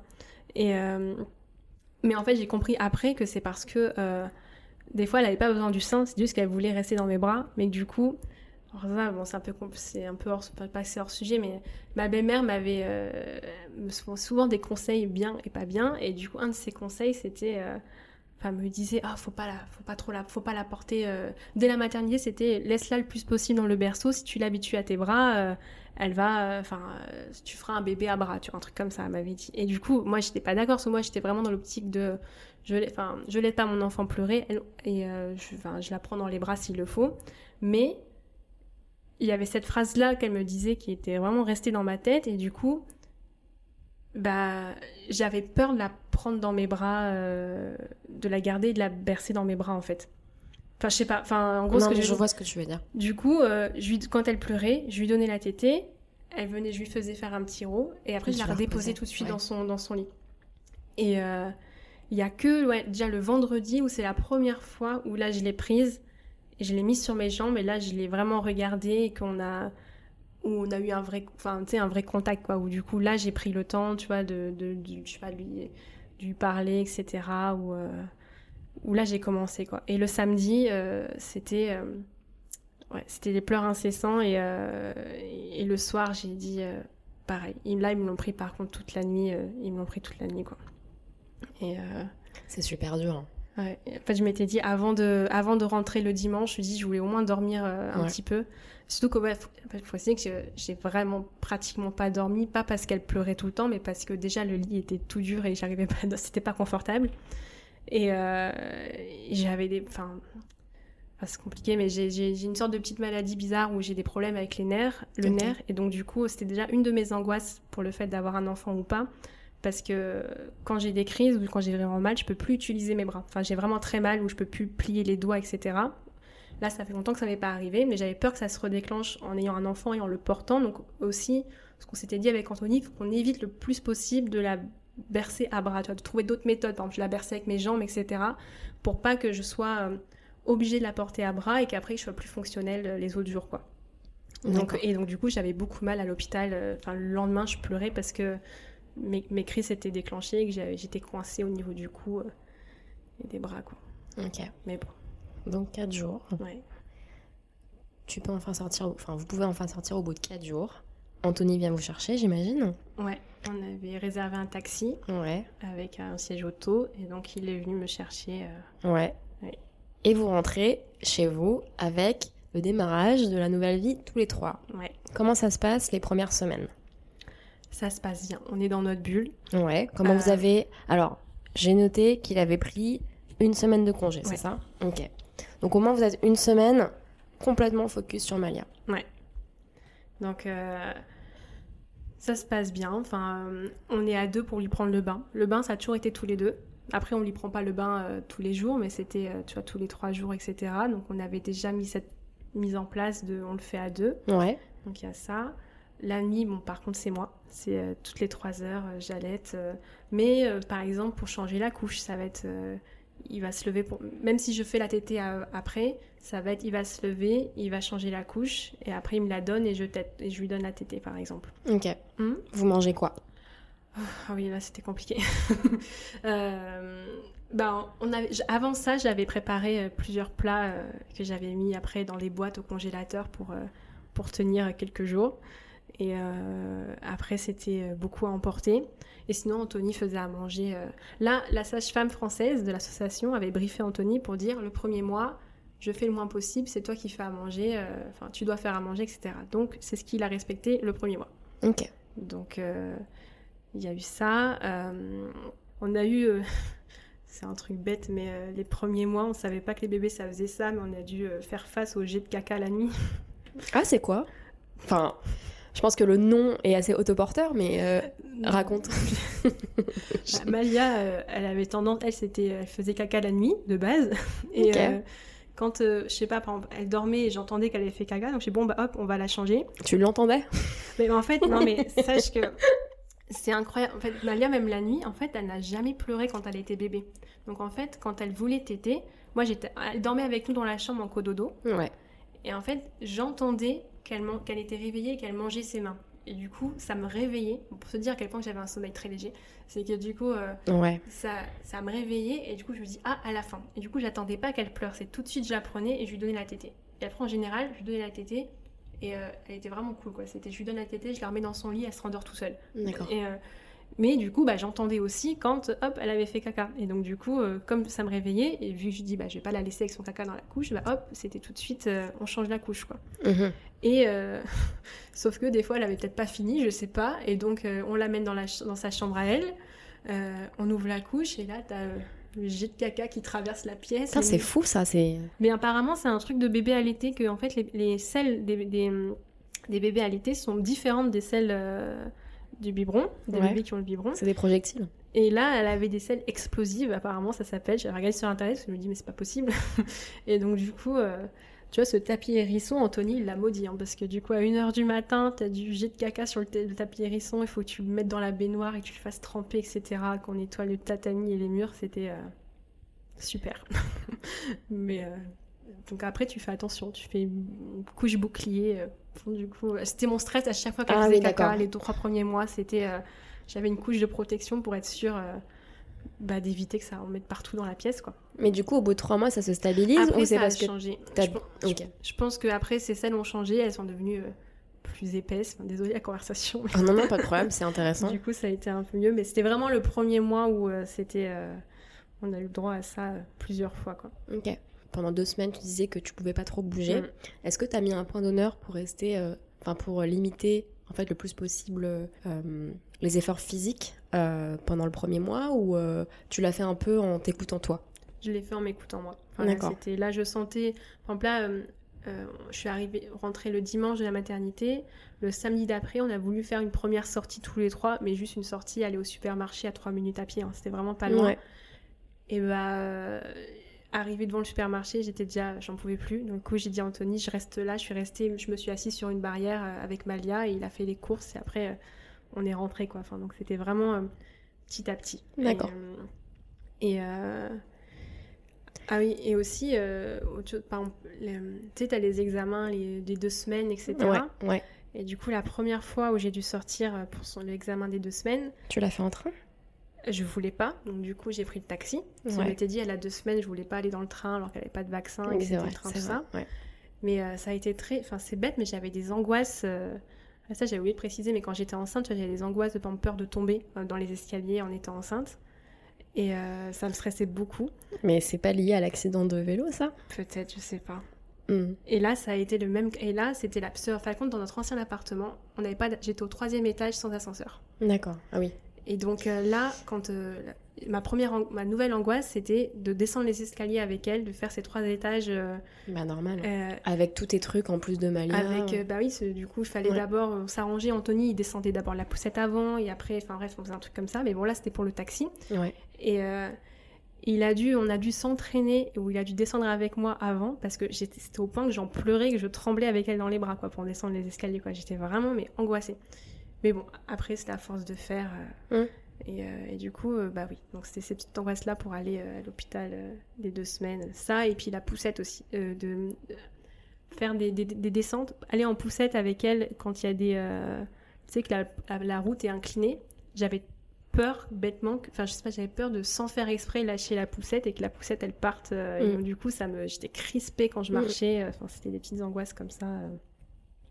En fait, ça ravive mes souvenirs aussi, mais c'est vrai qu'au tout début, tout début, toutes les nouvelles, toutes les choses qu'on avait, qu'on avait l'habitude de faire automatiquement dans notre quotidien, ben ça devient des premières fois avec des peurs et des angoisses. En tout cas, pour moi, je l'ai ressenti comme ça, donc c'est pour ça que ça a fait écho. Et puis, ben, c'est avec la pratique, et à chaque Ouais. fois, chaque, chaque petit nouveau truc, c'est un, un nouveau challenge de d'accompli. Mm. Mais c'est vrai que cette sensation, elle est... Ouais, en fait, ça nous stresse, quoi. Ouais. Je refais un tout petit bond en arrière, mais Anthony reprend le travail au bout d'une semaine Ouais. en télétravail. Mm. Donc toi, bah, comment est-ce que tu organises tes journées? Bah là, euh, comme les premiers mois, elle était vraiment cool, tu vois, pleurait pas trop, tout ça. Donc euh, au début, c'était euh, bah, c'était tété toutes les deux heures. Et après, entre-temps, bah, je sais pas moi, je la mettais sur le tapis d'éveil, enfin, je jouais un peu avec elle. Après, ils font pas grand-chose à ce moment-là, tu vois, les premiers mois, c'est pas très... euh, pas trop d'interaction non plus euh, avec eux. Donc du coup, euh, je pouvais continuer dès que je pouvais faire à manger avec elle à côté, etc. Ouais. Je pouvais prendre. Là, j'avais encore le temps si jamais je voulais me reposer, lire un livre ou regarder une série en même temps qu'elle tétait. Des fois, je le faisais parce que au début, ça durait longtemps. C'était euh, 45 minutes les tétés, donc. Ouais. euh, donc euh, voilà, je m'occupais comme ça. Et surtout, les deux premiers mois, en fait, c'était l'été, juillet-août. Oui, c'était ça. Oui, oui, Et du coup, là, Je je suis pas pas sortir. sortie. Mm. Je à chaque fois, j'étais en, en angoisse. Je me dis, mais je peux pas sortir sous cette chaleur avec elle, quoi. C'est pas possible. Mm. Donc, les deux mois, ma première sortie avec elle, vraiment, où je suis allée dans un café, et j'étais trop contente. J'ai même fait, en plus, j'ai été loin. J'ai été, j'ai fait métro et bus au retour. J'ai fait tous les challenges possibles. Et Mm. bah, c'était en septembre. D'accord. Mais les deux premiers mois, mais ça m'allait. J'étais bien. On était, j'étais dans ma bulle. Euh, en plus, enfin. Ouais, non, j'étais dans ma bulle, on était là. euh, je lui faisais des tours de maison, elle était très curieuse dès un mois, donc du coup, elle aimait bien euh, regarder un peu partout. Je mettais de la musique, on dansait, enfin, c'était des petits trucs comme ça. ça allait, quoi. Et j'ai commencé, le premier mois, c'est Anthony qui faisait à manger, et vraiment à partir du début juillet, ça allait mieux, je me sentais plus active, etc. Donc là, je refaisais ma petite vie, quoi. Enfin, Au niveau de tes interactions sociales, tu dirais que ça a repris à quel timing? Est-ce que tu as rencontré d'autres mamans? Comment est-ce que ça s'est passé? Euh, au début, on n'a pas reçu du monde avant euh, août. Bah, Les deux premiers mois, juin, juillet, on Ouais. n'a vu personne. Ok. On n'était que tous les trois. C'était un- c'était une volonté de votre part? C'était une volonté. Enfin, on voulait être dans notre. Enfin, avoir. On était fatigués déjà. Ouais. Et euh, on voulait. voilà, avoir notre, un rythme tous les trois. Donc, du coup, on n'était pas encore. euh, prêts à recevoir des gens quoi. et c'est vraiment à partir d'août j'ai envoyé des messages aux gens aux amis qui me demandaient ah, est-ce qu'on peut te voir etc j'ai dit là c'est bon Ok. qui pouvait venir quoi. Et le premier ami qui est venu, c'était une amie japonaise qui était masseuse et du coup j'ai le droit, elle m'a fait d'abord un massage d'une heure et après, euh, enfin tranquille aussi, j'étais vraiment, c'était mon moment et après, euh, bon, on a profité toutes les deux quoi. Ah, c'est cool ça, Mm. c'est une bonne idée. Ok. Et est-ce que euh, tu avais à ce moment-là des amis où tu as fait des rencontres de mamans Euh, alors oui, c'est à partir de septembre. À partir de septembre, euh, c'est là où j'ai découvert qu'il y avait l'association Hippo Hippo, qui est D'accord. euh, qui est du coup l'association des parents français euh, sur Tokyo. Et donc là, vu que je me sentais plus à l'aise pour sortir, il faisait moins chaud, etc. Et ben là, j'ai commencé à faire bébé massage, des cours de bébé massage. T'avais trois, trois séances de bébé massage, donc Ouais. du coup j'ai fait. Ouais. Euh, donc c'est là où j'ai rencontré les mamans. euh, Et ça et les réunions d'allaitement. Il y avait des réunions d'allaitement tous les mois. Ah du oui. coup j'y allais. J'étais d'a- d'ailleurs été une fois enceinte euh, pour me renseigner par rapport à ça. D'accord. Et donc c'est là où j'ai rencontré les mamans, euh, où on avait, on était trois mamans, où on avait euh, les bébés euh, du même âge qui étaient nés au mois de juin à deux quelques jours d'intervalle. Du Mm. coup, euh, c'était cool. Je voudrais qu'on parle de vos parents respectifs qui sont pas au Japon du coup. Donc toi, tes parents, ils sont en France. Oui. Les parents d'Anthony, ils sont à La Réunion. C'est ça. Comment est-ce que vous êtes organisés pour aller présenter du coup votre petit bébé, Malia, à eux? Ah, C'était une grande aventure. C'était, attends, c'était à quel âge déjà? C'était, à euh, 5-6 mois? Ouais, elle avait, c'était début novembre. Euh, Ok. C'était, elle avait cinq mois. Mm. Ok. Donc 5-6 mois, ouais. Alors, euh, donc du coup, on avait décidé qu'on ferait un mois à La Réunion, un mois en France. Ok. Et, euh, et donc, euh, bah, le trajet, il est long. Donc là, le trajet, ce qui était prévu, c'était euh, C'est un euphémisme, hein, mais. ouais, ouais. c'était euh, Paris-Tokyo, donc 14 heures de vol. Après, on voulait, on avait prévu de faire euh, une nuit à l'hôtel et après le lendemain de reprendre 11 heures de vol pour aller à La Réunion. On s'était dit, ça va être chaud d'enchaîner les deux vols comme ça. Oui. Sauf que bah, Air France, on a décidé autrement. Ils ont, ils ont changé nos, nos- nos- nos vols et euh, on dit que euh, on, allait, on arrivait à Paris à 6 h du matin, donc après 14 heures de vol, et on devait reprendre l'avion à 16 h Donc on avait 10 heures d'attente à l'aéroport. Ouais. Anthony, il avait rebondi. C'est pas grave, on va prendre un hôtel en transit pour se reposer, se prendre une douche, etc. en attendant ces 10 heures. Ouais. Sauf que on n'a encore eu pas de bol. Je sais pas ce qu'ils ont fait Air France, mais ils ont décidé qu'il y avait un problème avec nos valises. Enfin, ils n'ont pas compris le lien euh, Tokyo, Paris, Paris, Réunion. Et donc, on a dû récupérer nos valises et les réenregistrer. Et donc, eh ben, on a dû quitter le transit et donc, bye bye l'hôtel. Donc, on n'a pas eu d'hôtel on a dû attendre euh, 10 heures dans l'aéroport euh, Avec Malia. avec Malia. Le trajet dans l'avion, les quatre, on avait choisi des heures de vol de nuit. Ouais. Ça s'est bien passé. Malia, elle pleurait au début à l'aéroport parce qu'elle était fatiguée, normal dans sa poussette. Dans l'avion, décollage, je lui ai donné la tétée, elle s'est endormie. Je l'ai posée dans son berceau pendant 8 heures, tranquille. De temps en temps, elle faisait des mini-réveils, je lui ai redonné le sein, elle retourne dans son berceau, donc franchement, top. Comment ça se passe La gestion de votre jet lag, de l'acclimatation à ce nouvel environnement pour Malia Bah ça va. Malia, elle, franchement, elle était pas difficile, donc du coup, elle était contente. Enfin, ça allait, quoi. Ouais. Euh, bah, les grands-parents étaient contents aussi, Ouais. donc euh, c'était cool. À la Réunion, on a pu se reposer, plus qu'en France. À La Réunion, vraiment, euh, la mère d'Anthony, elle était cool. Des fois, elle prenait Malia, elle faisait des balades de 40 minutes, une heure. Enfin, du coup, on a pu, je sais pas, lire des mangas tranquilles de nos côtés, ou enfin, juste se reposer, donc c'était bien, quoi. Mm. Et faire un restaurant, on a été bah, à Sillaos, et du coup, et Avec Malia? Avec Malia. Euh, très bien passé. La voiture, elle dormait tout le temps, donc il n'y avait pas de souci. C'est moi qui avais peur, j'ai cru que j'allais mourir à chaque virage. J'allais mourir. J'étais en train de pleurer, limite. Mais du coup, maintenant, à Sillaos, là, on a vu, euh, la- la- on avait été à un restaurant en face de notre hôtel, et la maman a dit, notre belle-mère a dit, euh, je garde Malia, vous pouvez aller au restaurant. Bon, j'ai quand même dû revenir en urgence parce que Malia pleurait. Et... Je l'avais endormie avant, mais elle s'est réveillée. Et euh, là, vu qu'elle voulait vraiment le sein, donc j'ai vite fait donner une tétée et après revenir euh, manger le reste de mon plat. Mais bon, on a... C'était bien. Ok, donc le séjour à La Réunion, ça se passe bien. Elle va à la plage? Ouais, On kiffe Ouais, c'était sympa, enfin, c'était mignon. Ouais, elle kiffe. Enfin, je veux dire, euh, on patoche dans l'eau, il y avait pris une petite bouée où elle flottait dedans, elle était contente. Enfin. Mm. après, on avait. euh, Le meilleur moment, je pense, c'était la tante d'Anthony nous avait. Dit, ah, plutôt que vous donner des vêtements pour Malia, etc., elle nous avait euh, offert trois jours. Un petit bungalow en face d'une plage où on était tout seul, du coup, c'était vraiment bien, quoi. Enfin, dire, là, on a eu trois jours où on était on était tout seul, où on pouvait aller à la mer le matin, le soir, voir le coucher de soleil. C'était vraiment euh, un petit peu un moment hors du temps et c'était cool, quoi. Enfin, c'était, euh, Et c'est à ce moment-là, en fin de compte, c'était... Cet endroit-là, il était au milieu de l'île et vu que la famille d'Anthony était un peu partout dans le nord et dans le sud, Ouais. ils en ont profité pour faire une journée où euh, tout le monde se réunissait là et on a fait une petite fête pour présenter Malia, tout ça. Enfin, la maman d'Anthony avait préparé et c'était cool, quoi. Tous ses oncles et tantes, ils ont pu euh, la voir en un coup, quoi. Elle dit, elle voulait pas qu'on soit qu'on s'épuise à voir tout le monde tous les jours, etc. Donc c'était, vous venez tous à un endroit, on fait une journée et puis, euh, puis voilà, quoi. C'est ce genre de détail qui fait toute la différence en termes de charge et en termes de fatigue, je trouve, de... que toi, t'es pas à te déplacer pour aller présenter à tout le monde, mais. Qui viennent à toi. Mm, mm. C'est trop cool. Ouais. Et ça devait être trop bien. Ouais, c'était bien.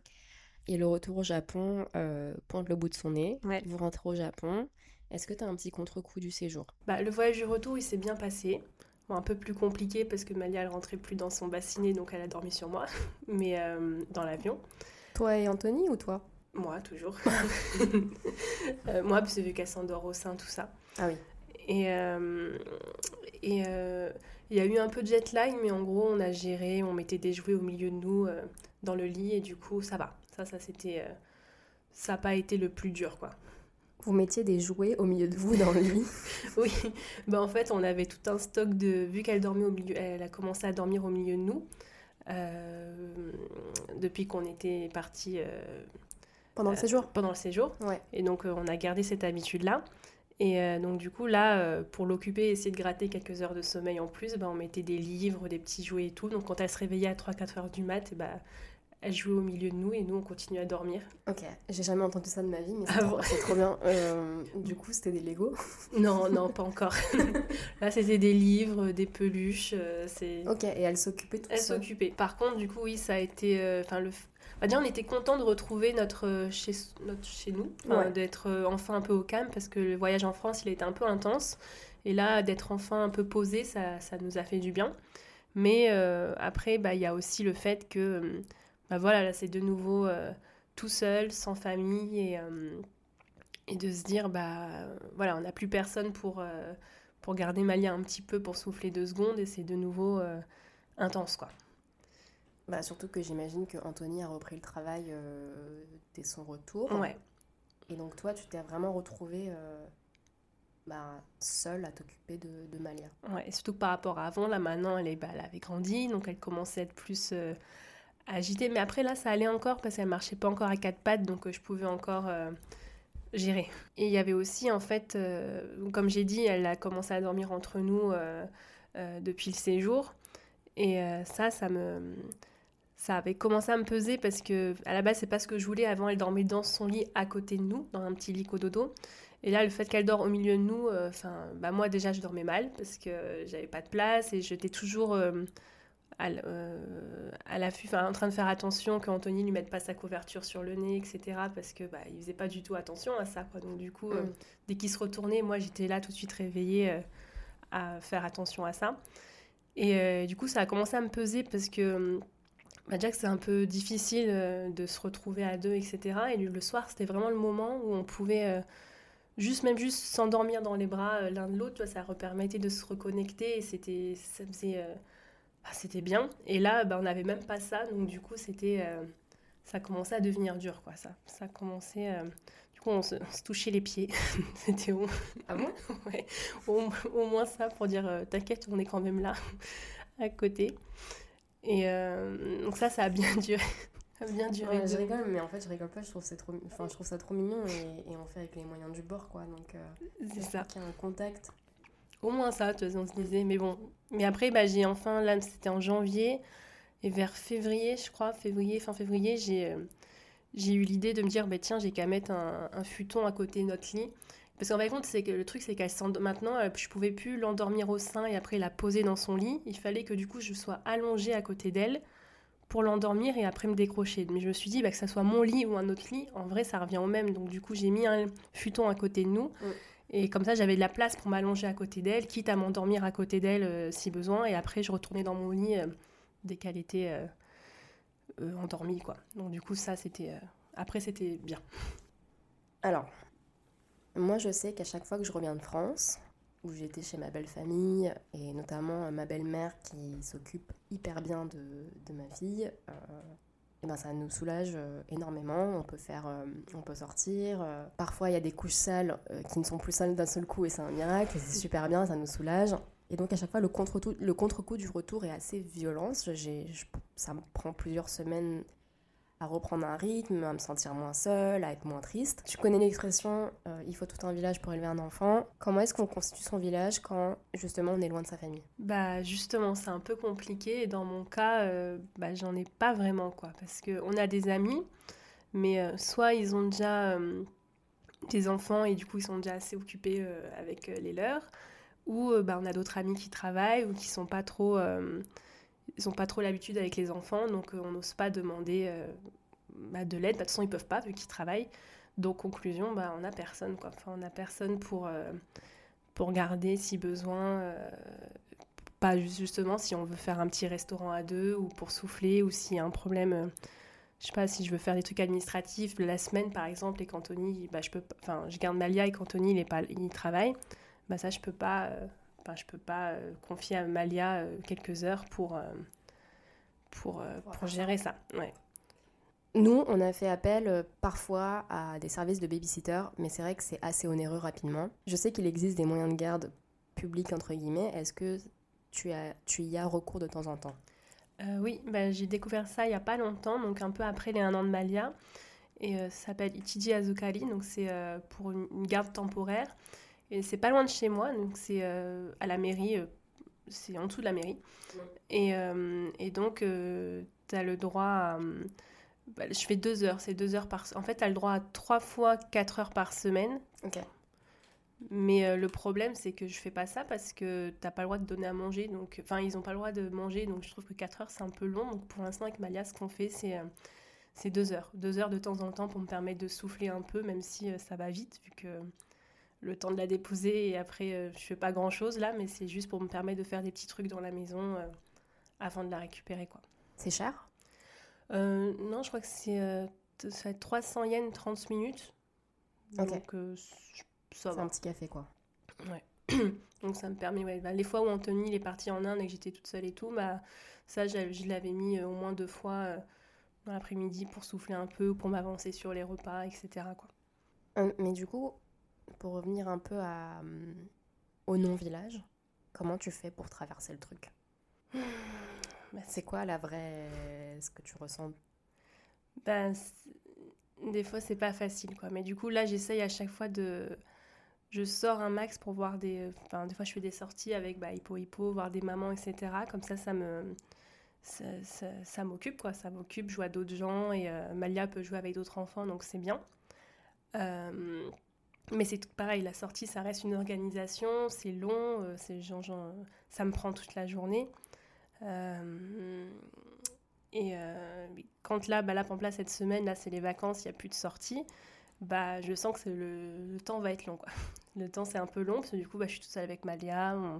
On, sort. Maintenant, elle, veut, bah, elle, elle, a grandi, donc elle veut sortir souvent. Donc, euh, bah, on fait un peu tout le temps les mêmes choses. Quoi. On va au parc, je vais dans des euh, Jidokan, les centres de jeux pour enfants, et j'essaye de l'occuper comme je peux. quoi.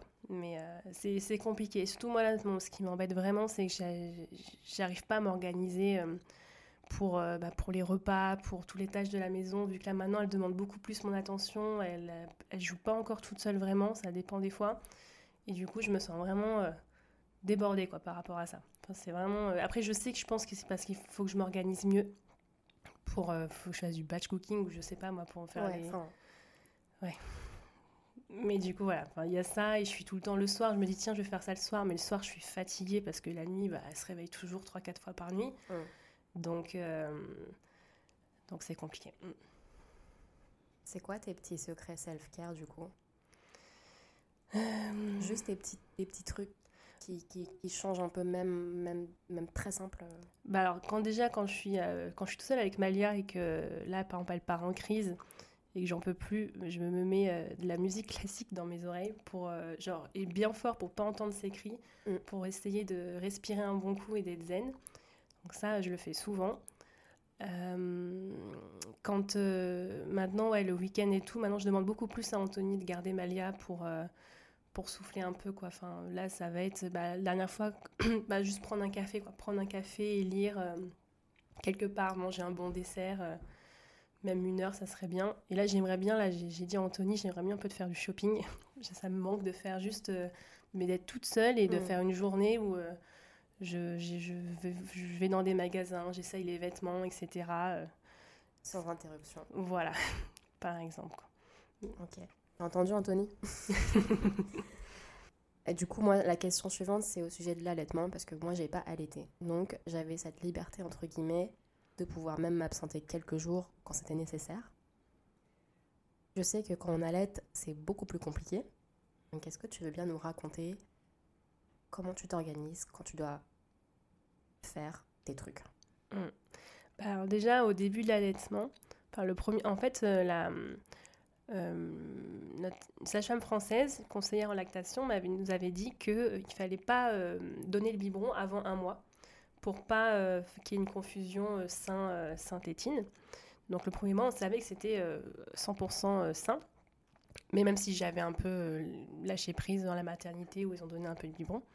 Et en fait, Déjà, il y a eu le premier problème où, quand, euh, pendant les démarches administratives, euh, tu sais, pour enregistrer Balia et tout euh, à la mairie, vu qu'Anthony parlait pas japonais, du coup, à chaque fois, il faisait, des, allers-retours. Pour du coup, il prenait les papiers, après il me les donnait, après je traduisais tout ça. Et il y a eu un moment où il n'y a pas eu le choix, où il a fallu que ce soit moi qui y aille. C'était pas prévu, ça s'est fait un peu en mode vite, faut que tu partes tout de suite, faut y aller. Et euh, bah, du coup, on n'avait pas du tout de backup pour. Euh, on n'avait pas le biberon, on n'avait rien pour. Euh... Enfin, si, on avait déjà acheté des biberons, mais on n'avait jamais testé ça pour Malia. Euh, j'avais pas tiré mon lait non plus, vu que j'avais pas de tire-lait. Et bah, du coup, j'ai dû partir quand même. Normalement, j'avais 30 minutes de métro. Je me dis, bon, ça va, je peux revenir avant la prochaine TT. Et ça s'est pas du tout passé comme ça, parce que ça a été compliqué à la mairie, tout ça. Franchement, j'étais quand il y a eu le problème à la mairie où il me disait ah, mais il faut la signature du mari ou je sais pas quoi, une lettre de procuration du mari, j'ai pleuré devant le gars de, de l'accueil parce que j'étais trop en stress. Et euh, j'avais dit à Anthony, ah, mais euh, si jamais euh, elle pleure et qu'elle a besoin de, prendre du lait, on avait du lait en poudre au cas où. Je dis, bah, tu regardes, tu stérilises le biberon. Enfin, je lui avais envoyé tous les PDF ou des vidéos pour faire, pour comment faire pour donner le biberon, tout ça et tout. Mais bah, il a pas voulu faire. Quoi. Enfin, il a, au moment où j'étais dans le métro, il me dit, oh, elle pleure, machin, etc. Et tout. Je sais pas, donne-lui le biberon. Mais il dit, ah, mais non, je sais pas comment je euh, j'ai peur de pas y arriver. Donc, il l'a pas fait. Et moi, je pleurais dans le métro jusqu'à rentrer à la maison parce que je savais que bah, elle avait besoin de téter et que j'étais pas là. Donc, je me suis dépêchée de rentrer pour euh, lui donner la tétée. Tu disais que les trucs, les démarches administratives que tu faisais à la mairie, c'était pour enregistrer euh, Malia. Euh, ouais, c'était ça. Euh, c'est par rapport à la déclaration de naissance, tous les trucs comme ça. Enfin, ça a été quand on a fait la déclaration de naissance. Anthony, pareil, bah, Anthony voulait pas. C'était le problème d'Anthony qui veut pas demander de l'aide. Je lui avais dit de demander de l'aide pour demander à nos amis français qui parlent japonais ou japonais qui parlent français de venir avec lui à la mairie. Il a pas voulu. Et donc, du coup, ça a pris trois plombes. Il, il avait pris qu'une semaine de congé après l'accouchement, mais il a pris deux, trois jours où, du coup, il était là en mode vite fait. Il allait à la mairie, après il me donnait les papiers. Moi, je pouvais pas, à ce moment-là, j'avais encore mal, donc je pouvais pas trop marcher. Donc j'étais allongée sur le canapé. Et du coup, je remplissais les papiers en étant allongée. Ça me cassait la tête parce que c'était en japonais. Et euh, je me débrouillais, mais voilà, ça me prenait du temps physiquement. Enfin, ça me prenait de l'énergie. Et, euh, et ouais, quoi. Enfin, à chaque fois, c'était des allers-retours, vu qu'il pouvait pas écrire, où j'écrivais, après il redonnait le papier, après il manquait des trucs, il revenait, etc. Et du coup, je disais, mais tu te rends compte que si tu avais demandé de l'aide à des gens, bah, nos amis, bah, ça aurait pris une heure ou deux et après on aurait pu bien profiter des prochains jours. Quoi. Et en fait, après, euh, on a tenté, bah, après au bout d'un mois, de tirer mon lait et de donner le biberon. Là, c'était Anthony qui lui donnait le soir. Ça a bien marché. Elle le prenait, donc du coup, euh, j'étais contente par rapport à ça. Mais en fait, euh, vers quand on a pris, on est parti à la Réunion et en France, on a vite perdu l'habitude retenter de lui donner le biberon. Et après, après j'étais coincée, quoi. Elle voulait plus le biberon. Et quand je devais sortir, bah, il fallait absolument que je rentre avant les 3 heures, quoi. Bah, soit je sortais pas, soit je sortais euh, vraiment pas loin de chez moi, mais avec le stress. Alors, du coup, à la réunion, vous avez arrêté complètement de tirer ton lait et de... Je l'avais pris au cas où, mais on n'a pas vraiment vu que j'étais tout le temps là, bah, du coup, on n'a pas vraiment eu l'occasion mm. de lui donner, quoi c'est toujours un peu différent en fait, la routine euh, chez soi et la routine quand on est en voyage. On, se, fait plein de plans et ça, ça se passe jamais exactement comme on s'est dit qu'on s'organiserait. Donc, euh, ok. C'est ça. donc au retour du Japon, il n'y avait plus du tout ça. Du coup, on a pu. Ouais. Après, euh, ce qui a été mieux, c'est que bah, elle commençait à manger. Il y avait le début de la diversification alimentaire, donc ça allait un peu mieux par rapport à ça. Ouais. Ah, au bout d'un an et deux, trois mois, là, j'avais la possibilité de reprendre un petit peu le travail en tant qu'examinatrice d'examen d'ELF, enfin bref. Et euh, ça, ça a été une grosse négociation avec Anthony parce que bah, il voulait pas trop parce que, que je m'absente la journée entière parce qu'il me dit ah mais euh, euh, elle a besoin de toi. Là, là, elle avait plus de problème pour téter vraiment parce qu'elle peut maintenant se passer de la tétée la journée tant qu'elle mange, etc. Ça va. Mais il y avait toujours le problème qu'elle s'endort au sein.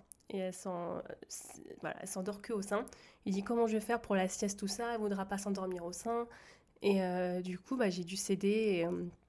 Et, du coup ne pas faire le matin et faire que l'après-midi pour que, que je puisse que je l'endors en fait avant de partir euh, au travail quoi. Et ça c'était vraiment euh, d'accord. Ça m'embêtait quoi. Je disais mais tu te rends compte là elle est grande et puis bah, quand je vais dans les réunions d'allaitement, la sage-femme me conseillait, elle me disait ah mais euh, c'est parce qu'entre guillemets il veut pas parce qu'en fait tous les papas ils peuvent là à cet âge-là il peut l'endormir quoi. C'est juste que ça prend plus de temps, c'est compliqué mais c'est pas infaisable. Donc après, moi, j'ai lâché la pression sur ça et j'ai dit à un moment, euh, non, là, tu te débrouilles. Et à un moment, je suis partie une journée entière euh, et il a réussi à l'endormir, soit en, poussette, etc., ou en la berçant. Ça a pris plus de temps, mais euh, maintenant, ça va. Pour les coulisses, on, refait un petit enregistrement pour réajuster deux, trois trucs. La dernière fois, c'était le 30 septembre qu'on a fait l'enregistrement et c'est Anthony qui s'occupait de Malia. Est-ce que à ce moment-là, c'était aussi qu'il avait endormi? Ouais. ok.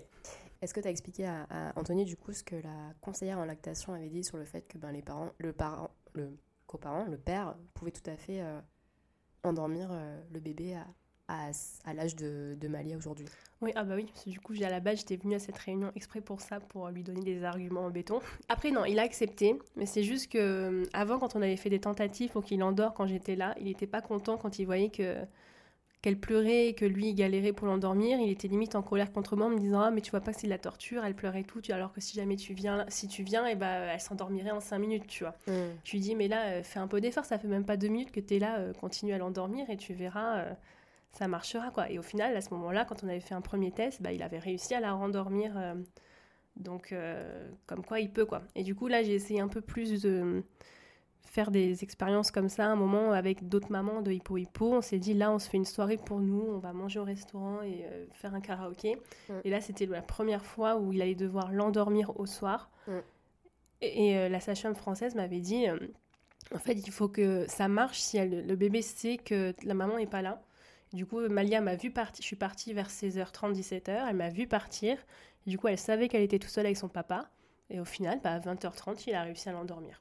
Et du coup, il était bien. Donc, comme quoi. Euh, mais bon, c'est pas facile. Quoi. Mais là, sinon, c'est toujours moi la lettre. Par contre, quand je suis là, euh, c'est toujours moi qui l'endors. Quand elle se réveille la nuit, c'est toujours moi qui me réveille pour l'endormir et il va pas, euh, il va pas le faire. Quoi. Ok. Donc question, est-ce que vous vous engueulez par rapport à ça? Parce que c'est quand même une charge énorme pour Mm. toi.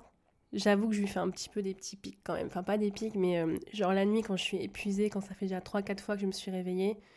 Et euh, des fois, j'ai envie de dire, euh, mais t'as bien de la chance que j'allaite, quoi. Parce que du coup, déjà, je lui Ah, mais le deuxième, j'allaiterai plus. Ou alors, vous j'allaiterai plus, ou ça va pas se passer comme ça, il y aura pas que moi qui va l'endormir. Parce que après, il a, tenté, mais des fois où il y va, Maya, elle lui fait non, elle, lui fait comprendre qu'elle veut pas de lui et qu'elle lui dit bye bye. Elle dit, je veux, elle, elle signe, elle montre qu'elle veut les seins. donc, donc bon, mais bon, je suis avec.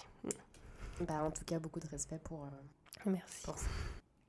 Donc Malia, qui adore euh, s'endormir avec sa maman, comment ça se passe quand elle est malade? Comment vous vous organisez avec Anthony? Parce que je sais qu'il fait pas mal de télétravail. Donc euh, Ouais. comment raconte-nous un peu comment vous faites. Bah, si c'est la journée, bah, c'est, c'est moi. C'est tout le temps moi, de toute façon, vu que même s'il est en télétravail, il, il a souvent des réunions, tout ça, donc euh, il peut pas, il peut pas sortir de la chambre pour, euh, pour venir aider. Après, ça dépend des fois, quand il y a vraiment, euh, quand il a des pauses entre deux réunions et qu'il entend que ça va pas, bah, il vient faire un coucou, euh, il vient faire un petit coucou, la prendre dans les bras et tout, mais sinon, euh, sinon c'est moi.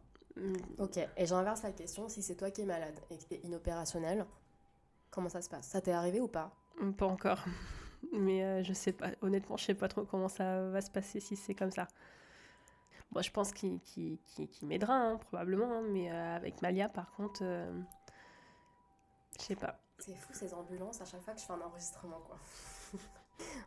Mais bon, ça, ça va bien avec le, le thème du- de la question.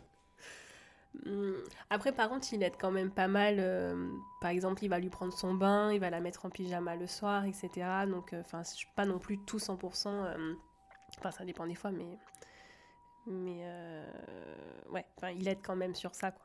Les rendez-vous médicaux, du coup, c'est toi qui te débrouilles. Ah ouais, bah ouais, vu, bah, vu qu'il parle pas japonais. Donc, du ouais, coup, mais par exemple, pendant les piqûres, euh, tu lui tiens la main, tu fais des Ah bisous oui, à ah- Malia, euh, tu vois, c'est quand même. Ah, ça, sans parler japonais, euh, tu, tu, tu peux le faire. Ouais. Ah bah ça j'aurais bien voulu, je lui ai dit, je lui ai dit tu te rends pas compte comment... Enfin moi les premiers vaccins de Malia je pleurais avec elle quoi.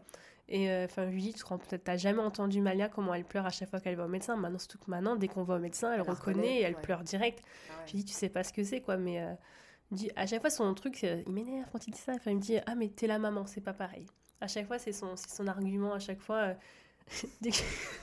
c'est euh, oui mais bon mais oui non du coup euh, non c'est moi ça a tout le temps été moi tout le temps les médecins. Ok. Bon. Pour l'instant. Pour l'instant. J'espère. T'as entendu Anthony Est-ce que tu peux nous citer du coup des remarques euh, un peu maladroites euh, que tu as pu entendre depuis que tu es parent?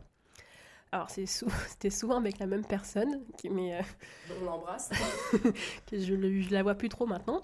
Mm. Euh, et c'était même déjà avant d'être, euh, d'avoir Malia, enfin j'étais enceinte et on l'avait invité à la maison et, pour se voir un peu une dernière fois avant que ça soit qu'il y ait le tsunami du, du bébé. Et euh, il m'a dit Ah, mais euh, j'espère que vous n'allez pas être comme ces, euh, comme ces parents qui, qui euh, dès qu'ils ont des enfants, ça y est, ils sortent plus et on les voit plus avant deux ans, etc. Quoi.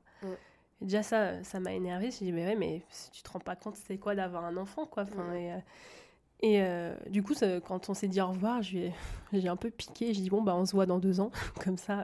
T'as bien raison. Et maintenant, bah, il y a ça. Et d'ailleurs, là, ça m'énerve d'ailleurs par rapport à ça, parce que pour moi, je veux dire, les amis euh, qui comprennent quand tu as des enfants, bah, ils vont s'adapter à nous, quoi. Ils vont venir à la maison. Euh, J'ai plein d'amis là euh, euh, qui, bah voilà, ils viennent à la maison, on va boire un thé, t'as Malia à côté. Enfin, ils font par rapport à nous. Ils savent très bien que c'est compliqué d'aller au restaurant ou de faire une sortie. euh. Mhm.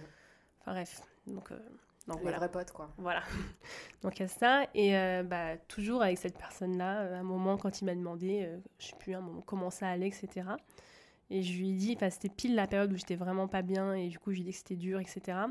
Et là, il m'a dit, euh, ah, mais, euh, et encore, toi, ça va, tu travailles pas. Tu vois, dans le sens, voilà, que bah, toi, t'es ça, t'es une maman où t'es, euh, tu travailles pas, donc. euh, Tu vas avoir des petits cafés avec tes copines et t'es tranquille. voilà. Et ça, euh, il m'a, ça me paraît, ça, ça m'a blessée parce que c'était un peu un sujet euh, sensible pour moi parce que j'ai, bah, je- de base, j'avais un peu ce côté où je culpabilisais par rapport à ça, tu vois, de pas être la maman qui travaille et qui, qui sait tout gérer, euh, la maison, etc. Et je me dis, bah là, je travaille pas, donc du coup, euh, je comprends pas pourquoi j'arrive pas à gérer euh, les repas, euh, enfin tout ce qui est à la maison, plus Malia, quoi. Donc du coup, quand il me l'a dit ça, ça m'a un peu me dit, ah, mais peut-être qu'il a raison, et euh, ça m'a ça m'a mis encore plus sur mal. le, enfin, sur le coup, tu t'attends pas à te prendre des remarques aussi Ouais. euh, violentes. Comment tu l'as- comment t'as répondu? Ou Là- t'as laissé couler le truc parce que c'était tellement énorme que tu t'es dit, mais. Je crois que là, j'ai ouais, j'ai même pas voulu répondre. Je crois que j'ai dit, écoute, euh, j'ai même pas l'énergie de répondre avec toi. Enfin, je sais plus, j'ai dit un truc comme ça. J'avais même pas la force. J'ai dit, euh, ça sert à rien parce que de toute façon, il a, il avait euh, une idée en tête de toute façon. Il, il est, ça servait à rien d'argumenter quoi. Mais je lui, En fait, les gens qui disent ça à une jeune maman, juste on parle pas la même langue. Donc je pense que même si tu lui expliques, il va pas comprendre. En plus, ça a bien dû te blesser. euh. ah oui, c'est, c'est, pas le moment quoi. Bon, tant qu'à faire, t'en as d'autres ou pas? Non, je pense que ça va. Non, je crois que Bon, quoi qu'elles étaient bien, elles Ouais, étaient elles- bien. elles étaient pas mal, bien, elles étaient bien. ok. Tu verras, les 12 premiers mois, c'est chaud, mais après, ça va. Malia, elle a 18 mois aujourd'hui. Donc, t'as un peu plus de recul que euh, 12 mois 00. Tu peux nous dire un peu ce que t'en penses de cette phrase? Euh, je pense que c'est pas vrai. Ouais. Enfin, en fait, je dirais que effectivement, si tu as eu un bébé au tout début où euh, c'est pas facile, qui pleure beaucoup, etc., euh, je pense que ça va pas être facile les premiers mois quand c'est comme ça. Mais moi, dans mon cas, Malia, elle a été cool de ce côté-là. Et euh, c'est à partir de 8 mois où c'est devenu euh, graduellement de pire en pire. Jusqu'à aujourd'hui, à chaque fois que je pensais que ça pouvait pas être pire, bah finalement, si. Et là, là je suis arrivée à un stade où. donc là, elle a 18 mois et c'est vraiment. je trouve que les crises des bambins, c'est.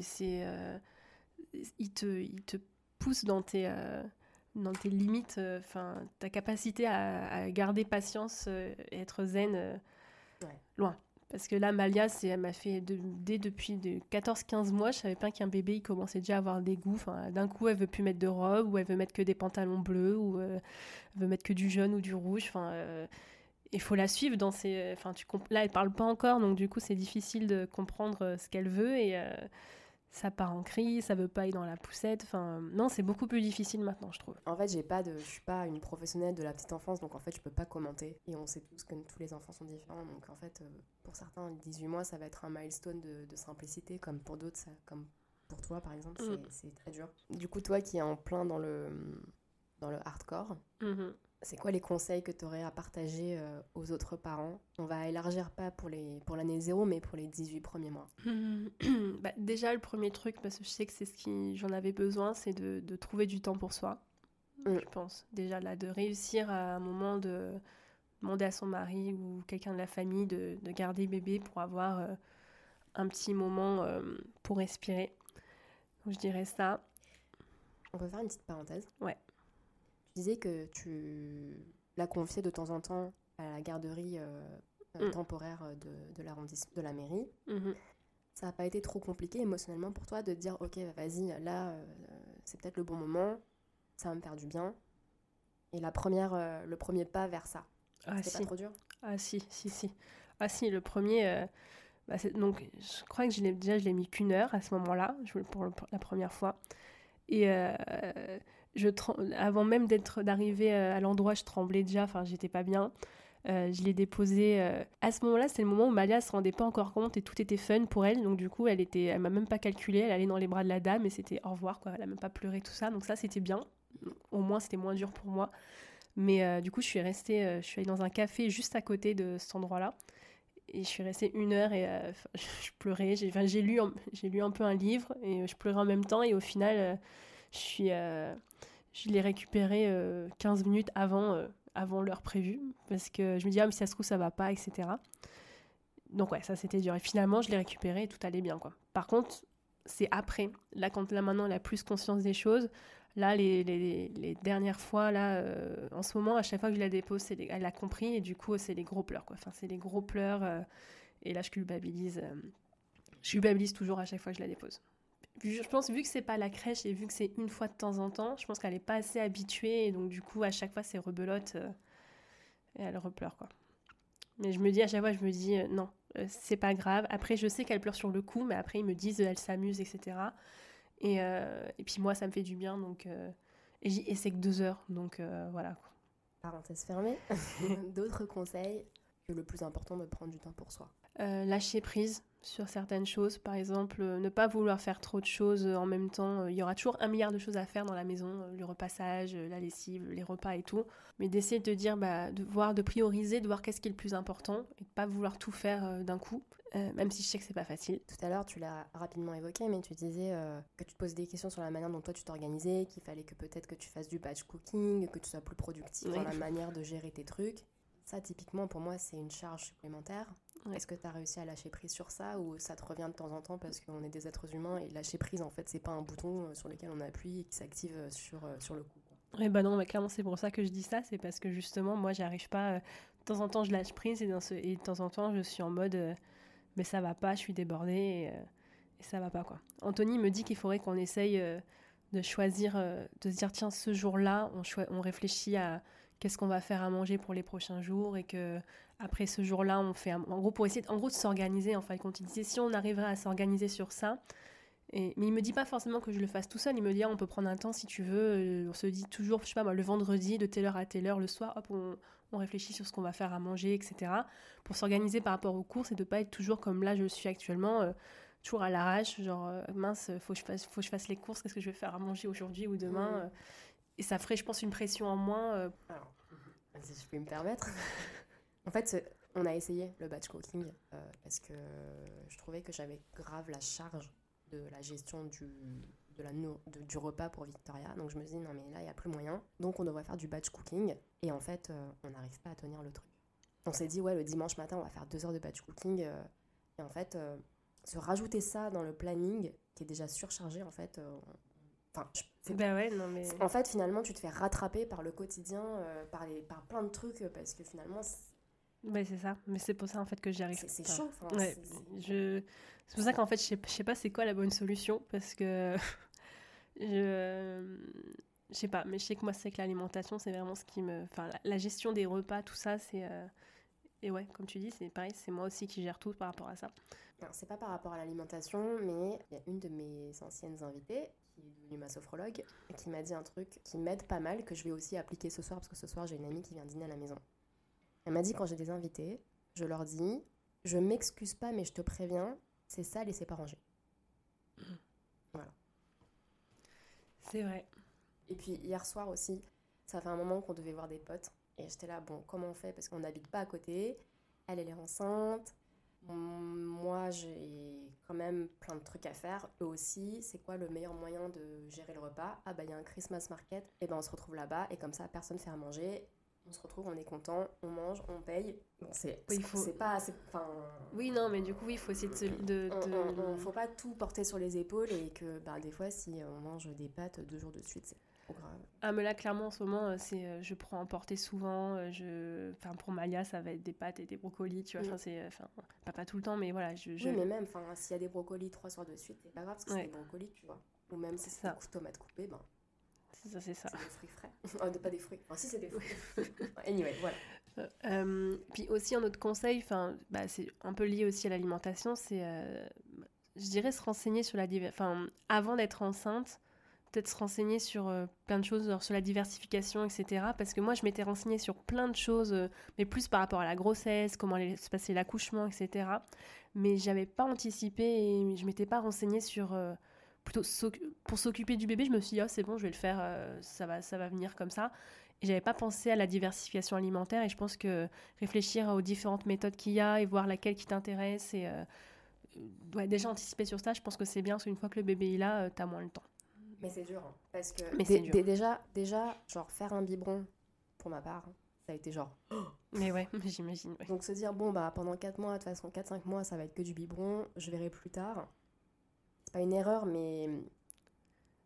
tu te prends vite, ça, tu te fais vite rattraper par ça, le quotidien. Ça passe vite, ça, passe, ça arrive vite en fait. Ouais. Et après, c'est tous les jours. Ouais. Et donc, du coup, je pense que si déjà tu es déjà au courant de ce que tu vas faire et que tu sais à peu près que tu maîtrises les trucs, enfin, mm. je pense que ça fait déjà une charge en moins. Donc, je dirais ça, ouais ça et. Euh... tu t'es servi de quoi du coup pour t'éduquer sur euh, la diversification? Euh... As des conseils? euh, En fait, une, bah, j'avais demandé de poser la question justement pendant l'une des réunions d'allaitement. Mm. Et une maman m'avait conseillé un site qui s'appelait Amstouille. C'est un site français, enfin c'est sur Instagram. Et, et ça me rassurait parce que du coup, tu étais suivi par une diététicienne, du coup tu pouvais poser des questions et, et tu, tu, avais des recettes en fonction de comment ton bébé pouvait manger. Donc par exemple, si ton bébé, il, pour l'instant, il peut pas encore les morceaux, bah, tu vas avoir des trucs qui va être entre, c'est entre euh, qui vont bien s'écraser entre la langue et tout, genre quand ils sont pas dedans. Et du coup, ça m'a rassuré en fait ça. Mais bon, le problème, c'est que du coup, euh, il n'y avait pas de. Tous les ingrédients n'étaient pas trouvables au Japon. Donc du coup, ça m'a mis une pression supplémentaire par rapport à ça. Donc euh, crois que c'est tout, non les tout Je crois que. Euh, réussir à trouver. Euh, des fois, à faire stop et à prendre du temps avec son enfant aussi. Je pense que c'est pas facile. Des fois, on est trop. Enfin, moi, je sais que des fois, je me force à, à sortir pour du coup. Je sais que quand je sors, je suis 100% euh, concentrée sur Malia. Mais dès que je suis à la maison, bah, je vois toutes les choses que j'ai à faire à la maison. Et du coup je suis en mode stressé et, et, du coup je, je prends pas du temps pour, pour m'occuper de Malia comme, comme je le voudrais. Et du coup, je pense à un moment dire stop et s'arrêter et jouer un peu avec, ton enfant, quoi. Parce que moi, ça m'a, c'est aussi un truc qui m'a fait un peu, euh, je me suis sentie mal par rapport à ça parce que j'avais un peu idéalisé. Enfin, moi, dans mon but, quand je voulais être maman euh, et ne pas full time, enfin, de pas, j'ai toujours voulu justement m'occuper de mon enfant 100% euh, les, la première année au moins. Et j'avais vraiment cet idéal de bah, tu vois, je m'occupe de mon enfant, on va faire des activités, etc. Euh, toutes les activités que tu peux voir sur Instagram ou autre, enfin, je sais pas, activité peinture, enfin, de vraiment bien m'occuper de, lui pendant toute la journée. Et en fait, je me rends compte que j'y arrive pas, et du coup, ça m'énerve de ne pas lui proposer. Euh, je suis tellement euh, en stress et je fais toujours trop de choses dans la maison que du coup, j'arrive pas à me poser et à faire tout ce que j'aurais voulu faire, je voudrais faire avec elle. Et ça, ça me, ça m'embête. Alors, si je puis me permettre. Je suis carrément d'accord. Toutefois, nos bébés, elles sont encore petites. Et du coup, euh, faire les activités peinture, etc. Ouais, c'est pas faux. C'est pas, c'est pas le truc qui se passe le mieux non plus, tu vois. C'est, tiens, on dessine un lapin, elle va pas dessiner un lapin. oui, non, c'est peut-être euh, pas encore le moment aussi, peut-être. Ça va venir. Ouais, c'est vrai. Je pense qu'on est en train de sortir du tunnel et beaucoup, enfin, on aura beaucoup moins de choses à gérer parce qu'elles seront beaucoup plus autonomes, elles discuteront, elles débarrasseront tout ça et ça libérera du temps pour justement se poser et faire des trucs quali euh, ensemble. Ouais. C'est ce, mm. que, c'est ce que je me dis. Enfin, si on est comme ça et si on est, si on, si on est pris dans l'effervescence du quotidien, c'est qu'il y a une raison, c'est qu'il y a plein de trucs à faire en fait, c'est ça. On, fait déjà au mieux. Quels sont les cadeaux inutiles que tu as reçus et que tu as vendus? Euh, ben En fait, euh, on m'avait offert, euh, enfin une personne en particulier m'avait offert vraiment beaucoup de chaussures pour Malia, mais euh, pas les chaussures euh, pour marcher, etc. C'était vraiment quand elle était toute petite, qu'elle avait bah, 5-6 mois, et c'était vraiment des chaussures juste pour, pour faire mignon, quoi, enfin pour un mode déco. Et moi, de base, j'étais du principe que bah, ne marchent pas, donc on ne leur met pas de chaussures, il faut qu'ils soient au maximum pieds nus. Donc du coup, bah, je suis bah mince, je vais pas euh, m'en servir. Bah, je m'en suis servi que d'une paire juste pour le fun, un moment pour la déco dans mm. sa poussette, mais mais je me suis pas servi du reste quoi. En fait, à la limite une paire de chaussures ça aurait été bien, mais là c'est vraiment qu'il y en avait, c'était dans l'excès quoi, il y en avait beaucoup trop. Euh. Il y en avait combien? Je me suis dit il y avait au moins euh, facile 10 paires de chaussures. Et en plus bah, c'était un truc à rapporter dans notre valise qu'on avait déjà qui était déjà bien chargé, alors du coup c'était bah, c'était neuf? C'était neuf. C'est ça en plus. Hein. mais c'était gentil, hein, mais ça me gênait parce que je me dis, mais mince, il y en a trop. Et euh, du coup, j'en ai donné, j'en ai donné, j'en ai vendu. Euh, donc ouais, ça et euh, j'en ai reçu deux comme ça. Je sais que ça peut être utile pour certaines, mais c'était un, une sorte de coussin repose-tête mm. pour le bébé. Parce que moi j'avais déjà un coussin d'allaitement, donc mm. du coup je voyais pas trop à quel moment utiliser ce coussin-là, donc euh, j'ai jamais eu l'occasion de l'utiliser en fait. C'est trop marrant parce que c'était une recommandation d'une autre maman. Bah ouais, je me souviens, du coup ça m'a, ça m'a fait. Mais c'est trop marrant. je me dis, mais comme... ça dépend des. C'est subjectif quoi. Grave. Mais comme quoi, il faut vraiment faire une liste de naissance ou même juste une cagnotte quoi. Ouais après tu te débrouilles. Mm. Et bah, c'est la personne qui m'a offert des chaussures, et ben, m'avait offert aussi euh, un sac de maternité où, tu sais, où tu peux mettre tout dedans, les biberons, les couches et tout, mais j'en avais déjà un, cette Malia elle avait 6 mois. Du coup, je, du coup, je fais, bah... Après, il me dit, moi, je le garde. Je me dis, au cas où, quand l'autre il sera cassé, au pire, je pourrais réutiliser lui, mais. Les au cas où, les au cas où moi, ça, je trouve que ça marche. Ça s'applique rarement. Ouais. Ça encombre juste. Bah oui, mais là, c'est dans le placard et euh, on verra. Mais oui, donc voilà, c'est ça. L'année prochaine C'est ça. Hmm. Euh, Et toi, tu offres quoi du coup? Ou tu t'offrirais quoi là? Bah, C'était à refaire? Non, bah, bah, je me, bah, je me l'étais offert à moi-même, justement. euh, C'était. euh, ça s'appelle un baby bambou. C'est un, c'est une marque, euh, c'est un, c'est une marque française. euh, c'est comme un, un tapis allongé, enfin, mais tu sais, transportable que du coup tu peux plier et mettre dans ton sac. Mm. Et en fait, ce que je trouve bien par rapport à d'autres que j'ai, je suis pas tombée dessus dans les magasins, c'est que tu vois, il est, comment dire, il est molletonné. Enfin, tu vois, il est assez épais, donc du coup, euh, c'est confortable pour le bébé. Et euh, et comment? Parce que par exemple, euh, en France, je sais qu'au Japon ça va, mais euh, en France, il n'y a pas beaucoup de tables à langer. euh, Enfin, c'est difficile d'en trouver. Ou, euh, Ouais. Et par exemple, euh, à la Réunion, bah, pareil, quand on était allé. Et par exemple, à la Réunion, je m'en suis servi, genre à la plage, il y avait un petit muret. Et du coup, j'ai mis Malia sur ce, petit tapis allongé. euh, C'était un muret en pierre, mais pourtant, bah, c'était confortable pour elle. Quoi. Donc, du coup, euh, je trouve pratique. Et ce qui est bien dans ce petit tapis là, c'est qu'il a des. euh, petits bras, entre guillemets, où du coup tu peux scratcher. En gros, ça bloque les bras du bébé. Oui. Comme ça, ça l'empêche au début quand ils bougent partout et qu'ils veulent toucher à leur couche euh, plein de caca et tout et que c'est la Mm. galère. Bah Mm. là, au moins, ça les bloque. Et en plus, tu peux accrocher un petit jouet à cet endroit-là. Comme ça, ça les occupe pendant que tu changes la couche euh, tranquille, quoi. Du coup, bah là, j'en ai deux. Enfin, j'en ai deux. Comme ça, il y en a un dans mon sac tout le temps et un euh, qui est dans la chambre de Malia et on s'en sert pour la changer, etc. Et donc, je me dis que oui, euh, si je dois offrir un cadeau, j'offrirais ça, en fait. Parce que j'aime bien. En fait, c'est limite plus pratique qu'une table allongée, quoi. Bah C'est- oui. C'est versatile. En fait, ça transforme tout en table allongée. en- Bah ouais. en spot Bah là, c'est notre bah, Malia, en fait, euh, qu'on on utilise ça pour l'habiller, pour la changer. On le met sur son lit, en fait, et on la met dessus. Et, Mm. euh, et en fait, et c'est bien parce que ça a une matière. euh, euh, comment dire, je sais pas comment on dit ça, mais c'est- par exemple, tu peux, si jamais ça salit, par exemple, voilà, donc du coup, tu peux, tu peux donner un petit coup de lingette et hop, ça nettoie et euh, c'est- top. Quoi. Ok, ben je prendrai la référence. Ouais. Euh, bah merci.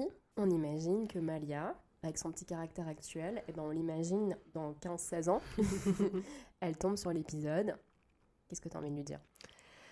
Euh, bah, déjà que je l'aime très très fort, Ouais.